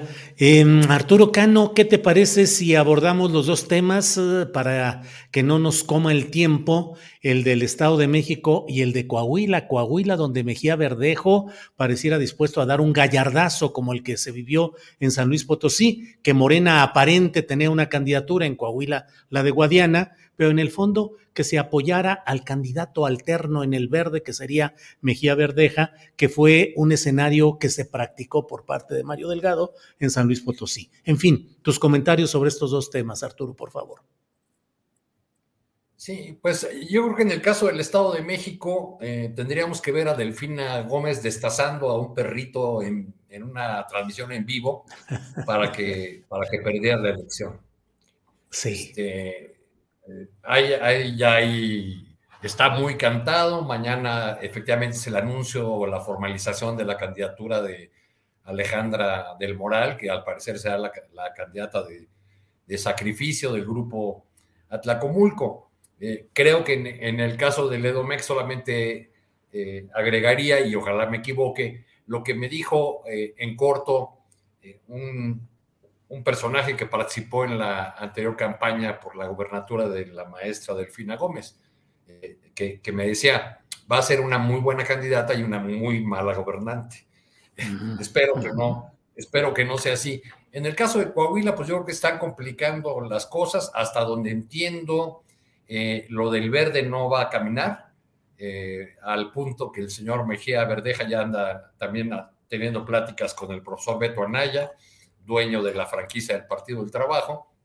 Eh, y pues sí, estamos viendo una, una problemas en el paraíso, pues efectivamente hay una guerra interna cada vez más abierta en las, en las filas de Morena del lado de los apoyadores del senador del sombrerudo Guadiana, dicen que solamente con él eh, tienen posibilidades de competir frente al, candidato de esa maquinaria eh, del PRI que, que, es muy potente en esa, en esa entidad y los, los gritos y sombrerazos han estado ya eh, a escala local muy, muy duros. Vi hace poco, por ejemplo, un tuit de la esposa del subsecretario Mejía Verdeja, eh, Marlene de Mejía, me parece que se hace llamar, que además, entre otras cosas, es una, una, este, una influencer en redes sociales, donde, pues, con todas sus letras llama a mentarle la madre a Mario Delgado, este, y, lo acusa de, de, traición, etcétera, etcétera. Creo que ahí se les descompuso el, el panorama pero bueno, pues tenemos un, personaje eh, cuestionable por ser empresario del carbón y, y otro personaje al que en Coahuila apodan el Acapulco, porque apenas en 2018 fue candidato del Movimiento Ciudadano a presidente municipal del puerto de Acapulco. Con esa eh, ficha quería llegar este, eh, a la gubernatura de, de Coahuila. Creo que ahí, ahí sí se les va a complicar el escenario a, Morena, además frente a una maquinaria electoral eh, construida Moreira, pero ahora bien aceitada por el, gobernador Riquelme de, Coahuila, entonces creo que ahí sí tendrían eh, alguna dificultad para ganar. Bien, gracias. Alberto Nájar, ¿qué opinas de lo que está sucediendo o pueda suceder en estos dos casos, Coahuila y el Estado de México, que son las elecciones eh, fundamentales de este año? Habrá también la elección de un senador, de la suplencia de un senador en Tamaulipas, pero bueno, solamente eso. En lo general, las dos elecciones del 2023 son Estado de México y... Coahuila, reductos históricos del priismo todavía, donde solo quedaría Durango, con Esteban Villegas como el único gobernador priista, si es que son barridos los priistas en estas dos entidades. Pero ¿cuál es tu opinión, Alberto? En el caso del Estado de México, eh, yo creo que la profesora Delfina tiene muchas posibilidades de ganar. Ahí el tema, lo que habría que preguntarse no necesariamente es eh, si va a poder ganar o no, sino si la guerra interna, si tenía todos los hilos amarrados allá dentro de Morena para que no le jueguen chueco al interior de ese partido, porque pues por más que, que quieran y que se comprometan y se tomen la foto, etcétera, pues no hay que olvidar que eh, en Morena, en Morena sí sale de vez en cuando ese perredista que todavía trae muy, muy dentro. Entonces, pues ahí habrá que estar muy pendientes en el caso de Delfina. Habría que preguntarse el destino de Alfredo del Mazo. Em, no sé hasta dónde, no lo veo en ninguna, en ninguna embajada, ni tampoco como cónsul no sé, ahí habría que, revisar si eventualmente su destino, perdón, vayan a ser el mundo de los negocios. En fin, habría que preguntarse qué va a pasar con Alfredo del Mazo y si el acuerdo que, se, que eventualmente tendría que haber llegado le va a funcionar para que no lo, no lo persigan una vez que pierda el PRI la elección en el Estado de México. Todavía tiene, todavía falta un ratito. Yo sí creo que muy a pesar de Alfredo del Mazo, algunos grupos priistas no van a, a dejarse y sí van a intentar hacer de las suyas para, pues, para tratar de, este, de, hacer trampa en, en la elección del Estado de México. Y en el caso de Coahuila, pues está clarísimo que es un acuerdo para que pierda, pierda Morena. Ahí yo no, no veo, no veo otra, otra lectura. Eh, no, me, no sé si finalmente la jugada de que, de que Ricardo Mejía Verdeja sea candidato del Partido Verde les funcione. Eh, yo creo que más bien ya están dando por perdida esa entidad. Y, entonces ahí la pregunta es, ¿la negociación es a cambio de qué? O sea, porque también está ahí detenido el, desafuero de Alito Moreno, o sea, está parado en, la, en la Cámara de Diputados. Entonces, habría que incluir en el balance preguntas fuera de estos dos estados en disputa, Julio. Alberto, pues sí, eh, el grupo Atlacomulco, con todos sus grandes representantes en el Estado de México, parece condenado a sufrir su primera derrota en noventa y tantos años, que con diferentes nombres, pero ha sido la continuidad del mismo eh, sistema, del mismo, la misma forma de hacer política. el grupo Atlacomulco, que sería relevado por el grupo Texcoco, que tiene también su historia, no en el ejercicio directo del poder del gobierno del Estado pero vaya que tiene historias complicadas también. Y en Coahuila, donde el coordinador de los diputados federales, Rubén Moreira, pues parece un factor necesario para ciertos avances legislativos eventuales y futuros. Y bueno, pareciera que por ahí se dan ese tipo de arreglos y discusiones. Daniela, pues estamos ya en la parte final, alcanzamos para un postrecito breve de lo que quieras agregar, Dani. Estaba viendo el tema de la Polar, eh, el ah. restaurante este, está súper grave porque, o sea, no solamente es lo del pues, asesinato a golpes de este eh, señor el fin de semana, sino que están saliendo una serie de videos donde, o sea, de eh, golpizas escondidas, también de eh, personas, una persona reportada como fallecida el año pasado. Está realmente espantoso, pero a pesar de que Sandra Cuevas esté grabándose, ya ven cómo, cómo le gusta grabándose enfrente de, de los lugares eh, donde están las crisis. Eh, ya haya salido a decir que va a buscar que no vuelva a abrir, yo creo que más bien es momento de que eh, si, bueno, si realmente quiere hacer algo, eh, atienda no solo lo que estuvo pasando en la Polar, sino eh, por todas las denuncias, sino porque son varios los bares y establecimientos de, que tienen denuncias de este tipo en la Ciudad de México. Hay un, un antro de la comunidad LGBTIQ que este, en donde se ha acusado durante años que eh, drogan a las personas. Entonces, pues lo de la polar, creo yo, abre esa puerta para empezar a hablar sobre todas estas mafias en, los bares de la Ciudad de México y bueno, podría decir de incluso del país, pero sí, lo que, lo que ocurrió y lo que se está destapando es una situación bárbara que pues sí me pone los pelos de punta, pero creo que sí, ojalá, ojalá se pueda hablar más de ese tema y pues sobre todo ver qué van a hacer las autoridades para incrementar este pues la seguridad o los eh, no sé más revisiones o qué va a pasar con, con todos estos establecimientos que está de verdad de espanto lo que está saliendo al menos en el caso de la polar Bien, Daniela. Eh, a la polar de buena birria nada más le quedaba el anuncio porque era malísima. Así es. Eh, pésimo servicio, mala comida, eh, bueno, eh, eh, yo la última vez que fui ha de haber sido hace como 10 años y, no regresé porque el servicio era pésimo, era un, lugar eh, muy, muy ruidoso donde atendían además como si hicieran un favor a la gente, ¿no?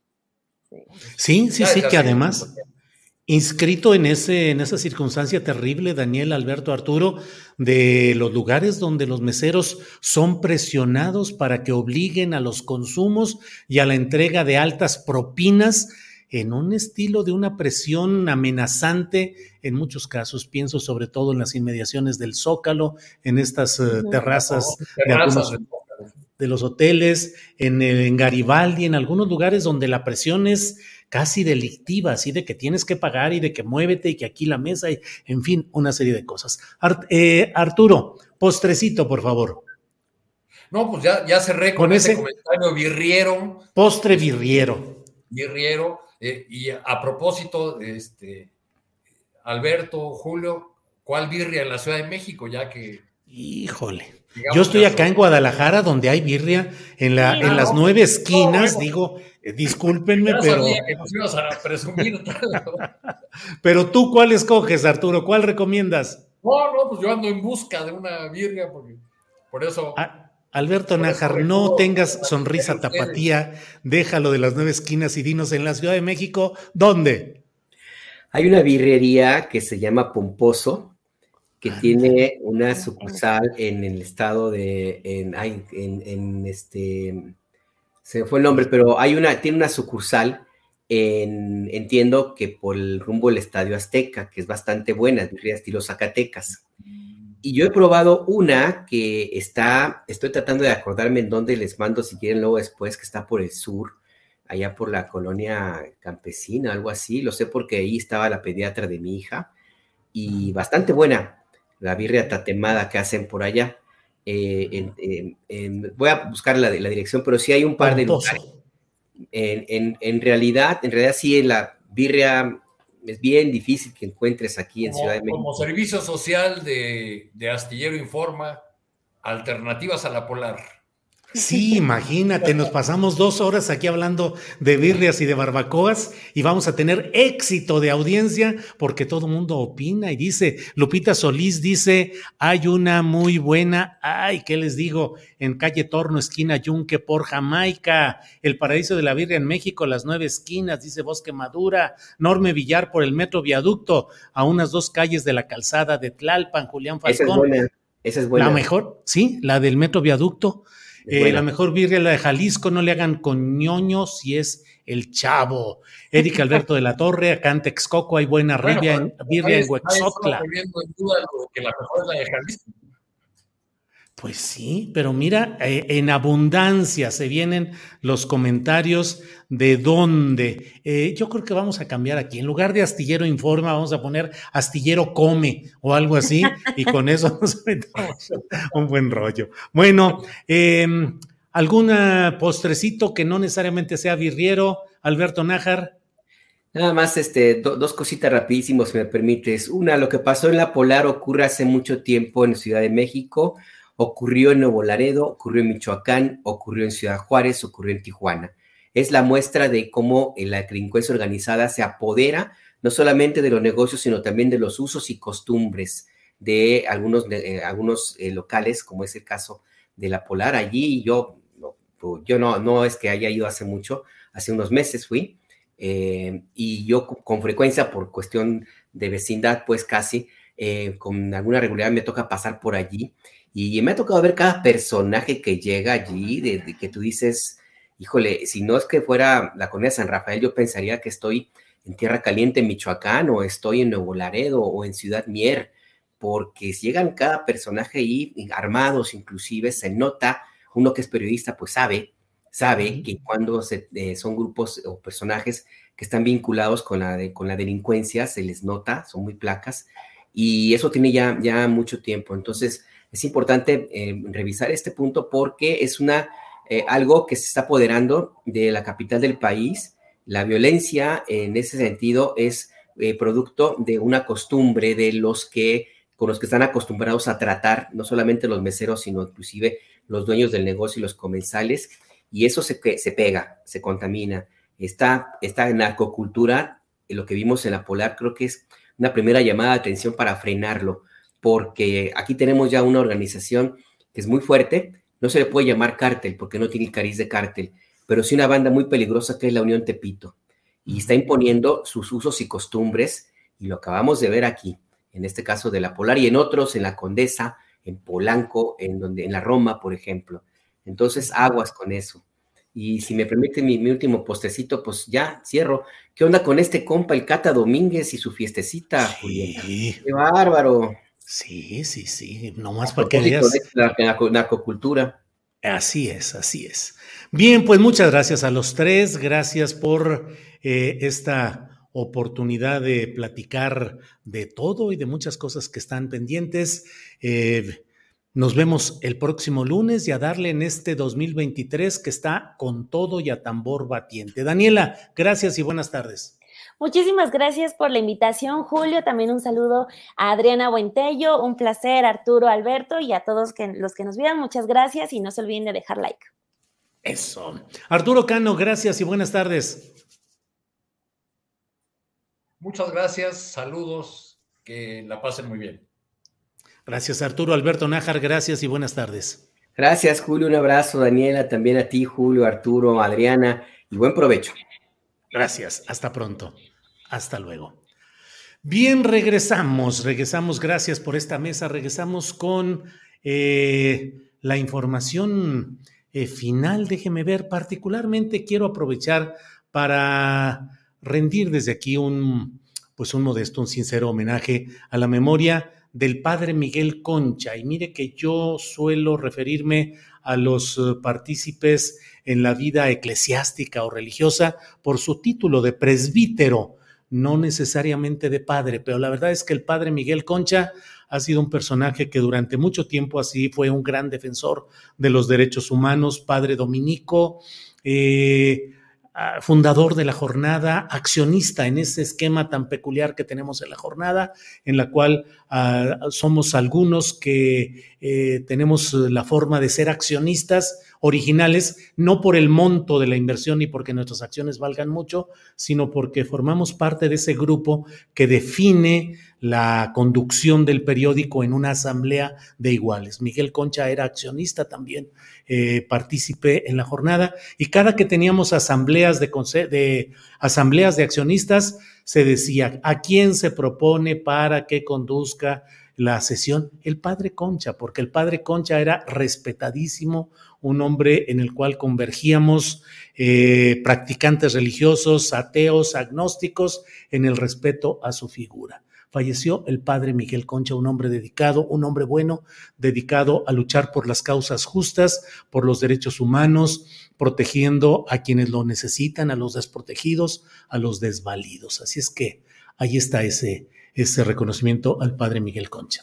Bueno, pues vamos, voy con mi compañera Adriana Buentello. Adriana, ya estamos aquí de, de regreso. Adriana, para juntos recordar también, Adriana, eh, que hoy se cumple un año del fallecimiento de Tomás Mojarro, a quien tuvimos, pues hace que un año, más de un año, Adriana, en una entrevista. Ahí está el gran valedor. ¿Te acuerdas, Adriana? Así es, Julio. Pues tuvimos esa entrevista creo que hace dos años. Creo que hace como dos años más o menos. Eh, esperemos, vamos a, poner la liga en un momento, la pongo para que compartirla con la gente para que puedan ver esta, esta entrevista, Julio, pero sí fue hace, creo que dos años. De hecho, creo que fue de las primeras entrevistas eh, que hicimos en este, pues, viernes de cubilete, después de que salimos de la octava, fue creo que en 2000, incluso 2020, haber sido finales de 2020, Julio. Sí, fíjate, Adriana, cómo la vida nos da el regalo de poder realizar este tipo de entrevistas, eh, porque pues ya, ya estaba eh, enfermo, cansado, don Tomás Mojarro, ya un hombre de edad, murió a los 90 años de edad, eh, nacido en Zacatecas.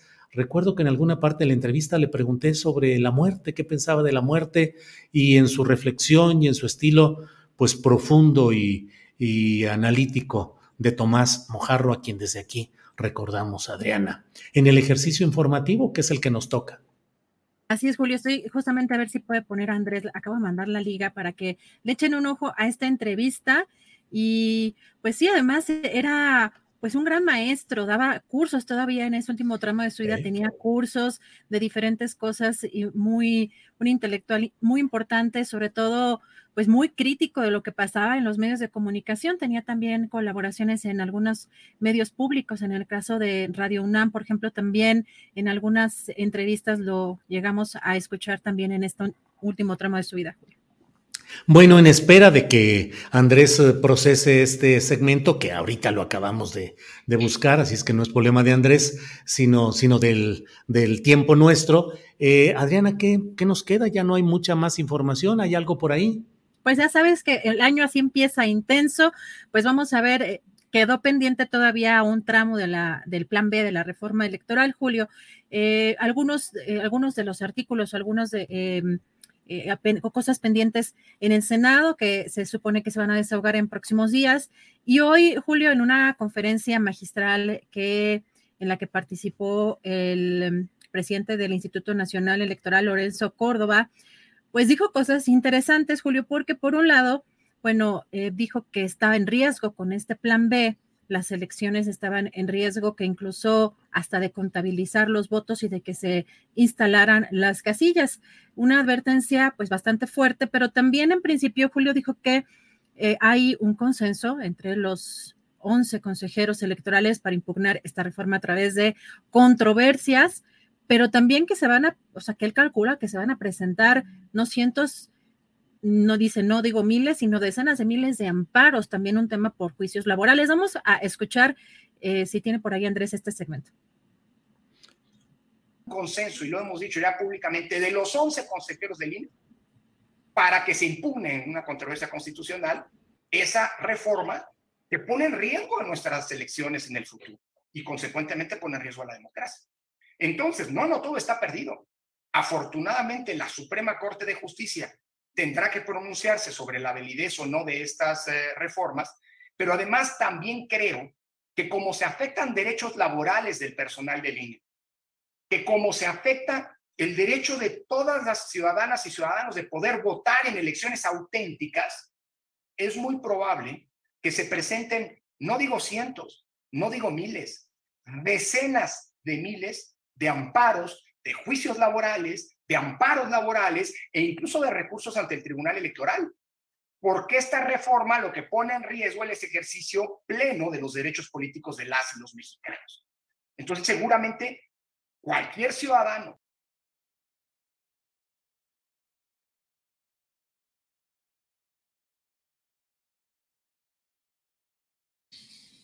La información, lo esencial, está, eh, digamos, eh, eh, excitado, está, se nota molesto, Adriana, el presidente del Consejo General del Instituto Nacional Electoral.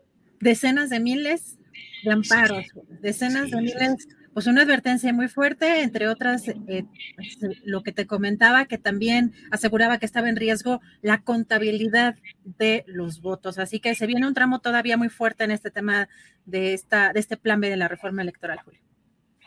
Bueno, pues creo que es eh, todo lo que tenemos en este, en este día, en este miércoles 11 de enero. Son las 3 de la tarde con 13 minutos.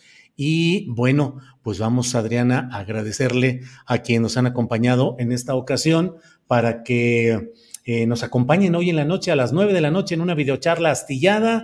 Mañana de 1 a 3 tendremos también información y entrevistas interesantes. La mesa de seguridad eh, donde va a estar Francisco Cruz, Víctor Ronquillo y eh, Guadalupe Correa Cabrera. Ya sabe que no falta materia para el análisis profundo en estos temas. Adriana, pues ha llegado la hora de dar las gracias a la audiencia, a la tripulación astillero, así es que a prepararnos para lo que sigue, porque... Ya huele a sopita y también agradecer a Seth Bonilla siempre su colaboración muy importante y recuerden poner likes. Hasta mañana. Bueno, seguimos adelante. Gracias.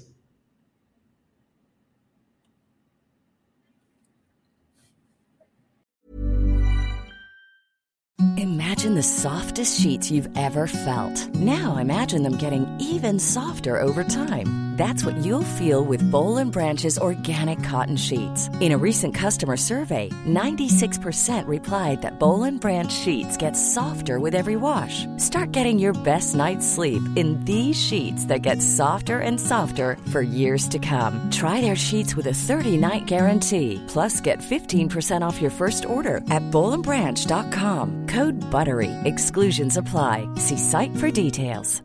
Hey, it's Paige DeSorbo from Giggly Squad. High quality fashion without the price tag. Say hello to Quince. I'm snagging high-end essentials like cozy cashmere sweaters, sleek leather jackets, fine jewelry, and so much more. With Quince being 50 to 80% less than similar brands. And they partner with factories that prioritize safe, ethical, and responsible manufacturing. I love that. Luxury quality within reach. Go to quince.com slash style to get free shipping and 365 day returns on your next order. Quince.com slash style.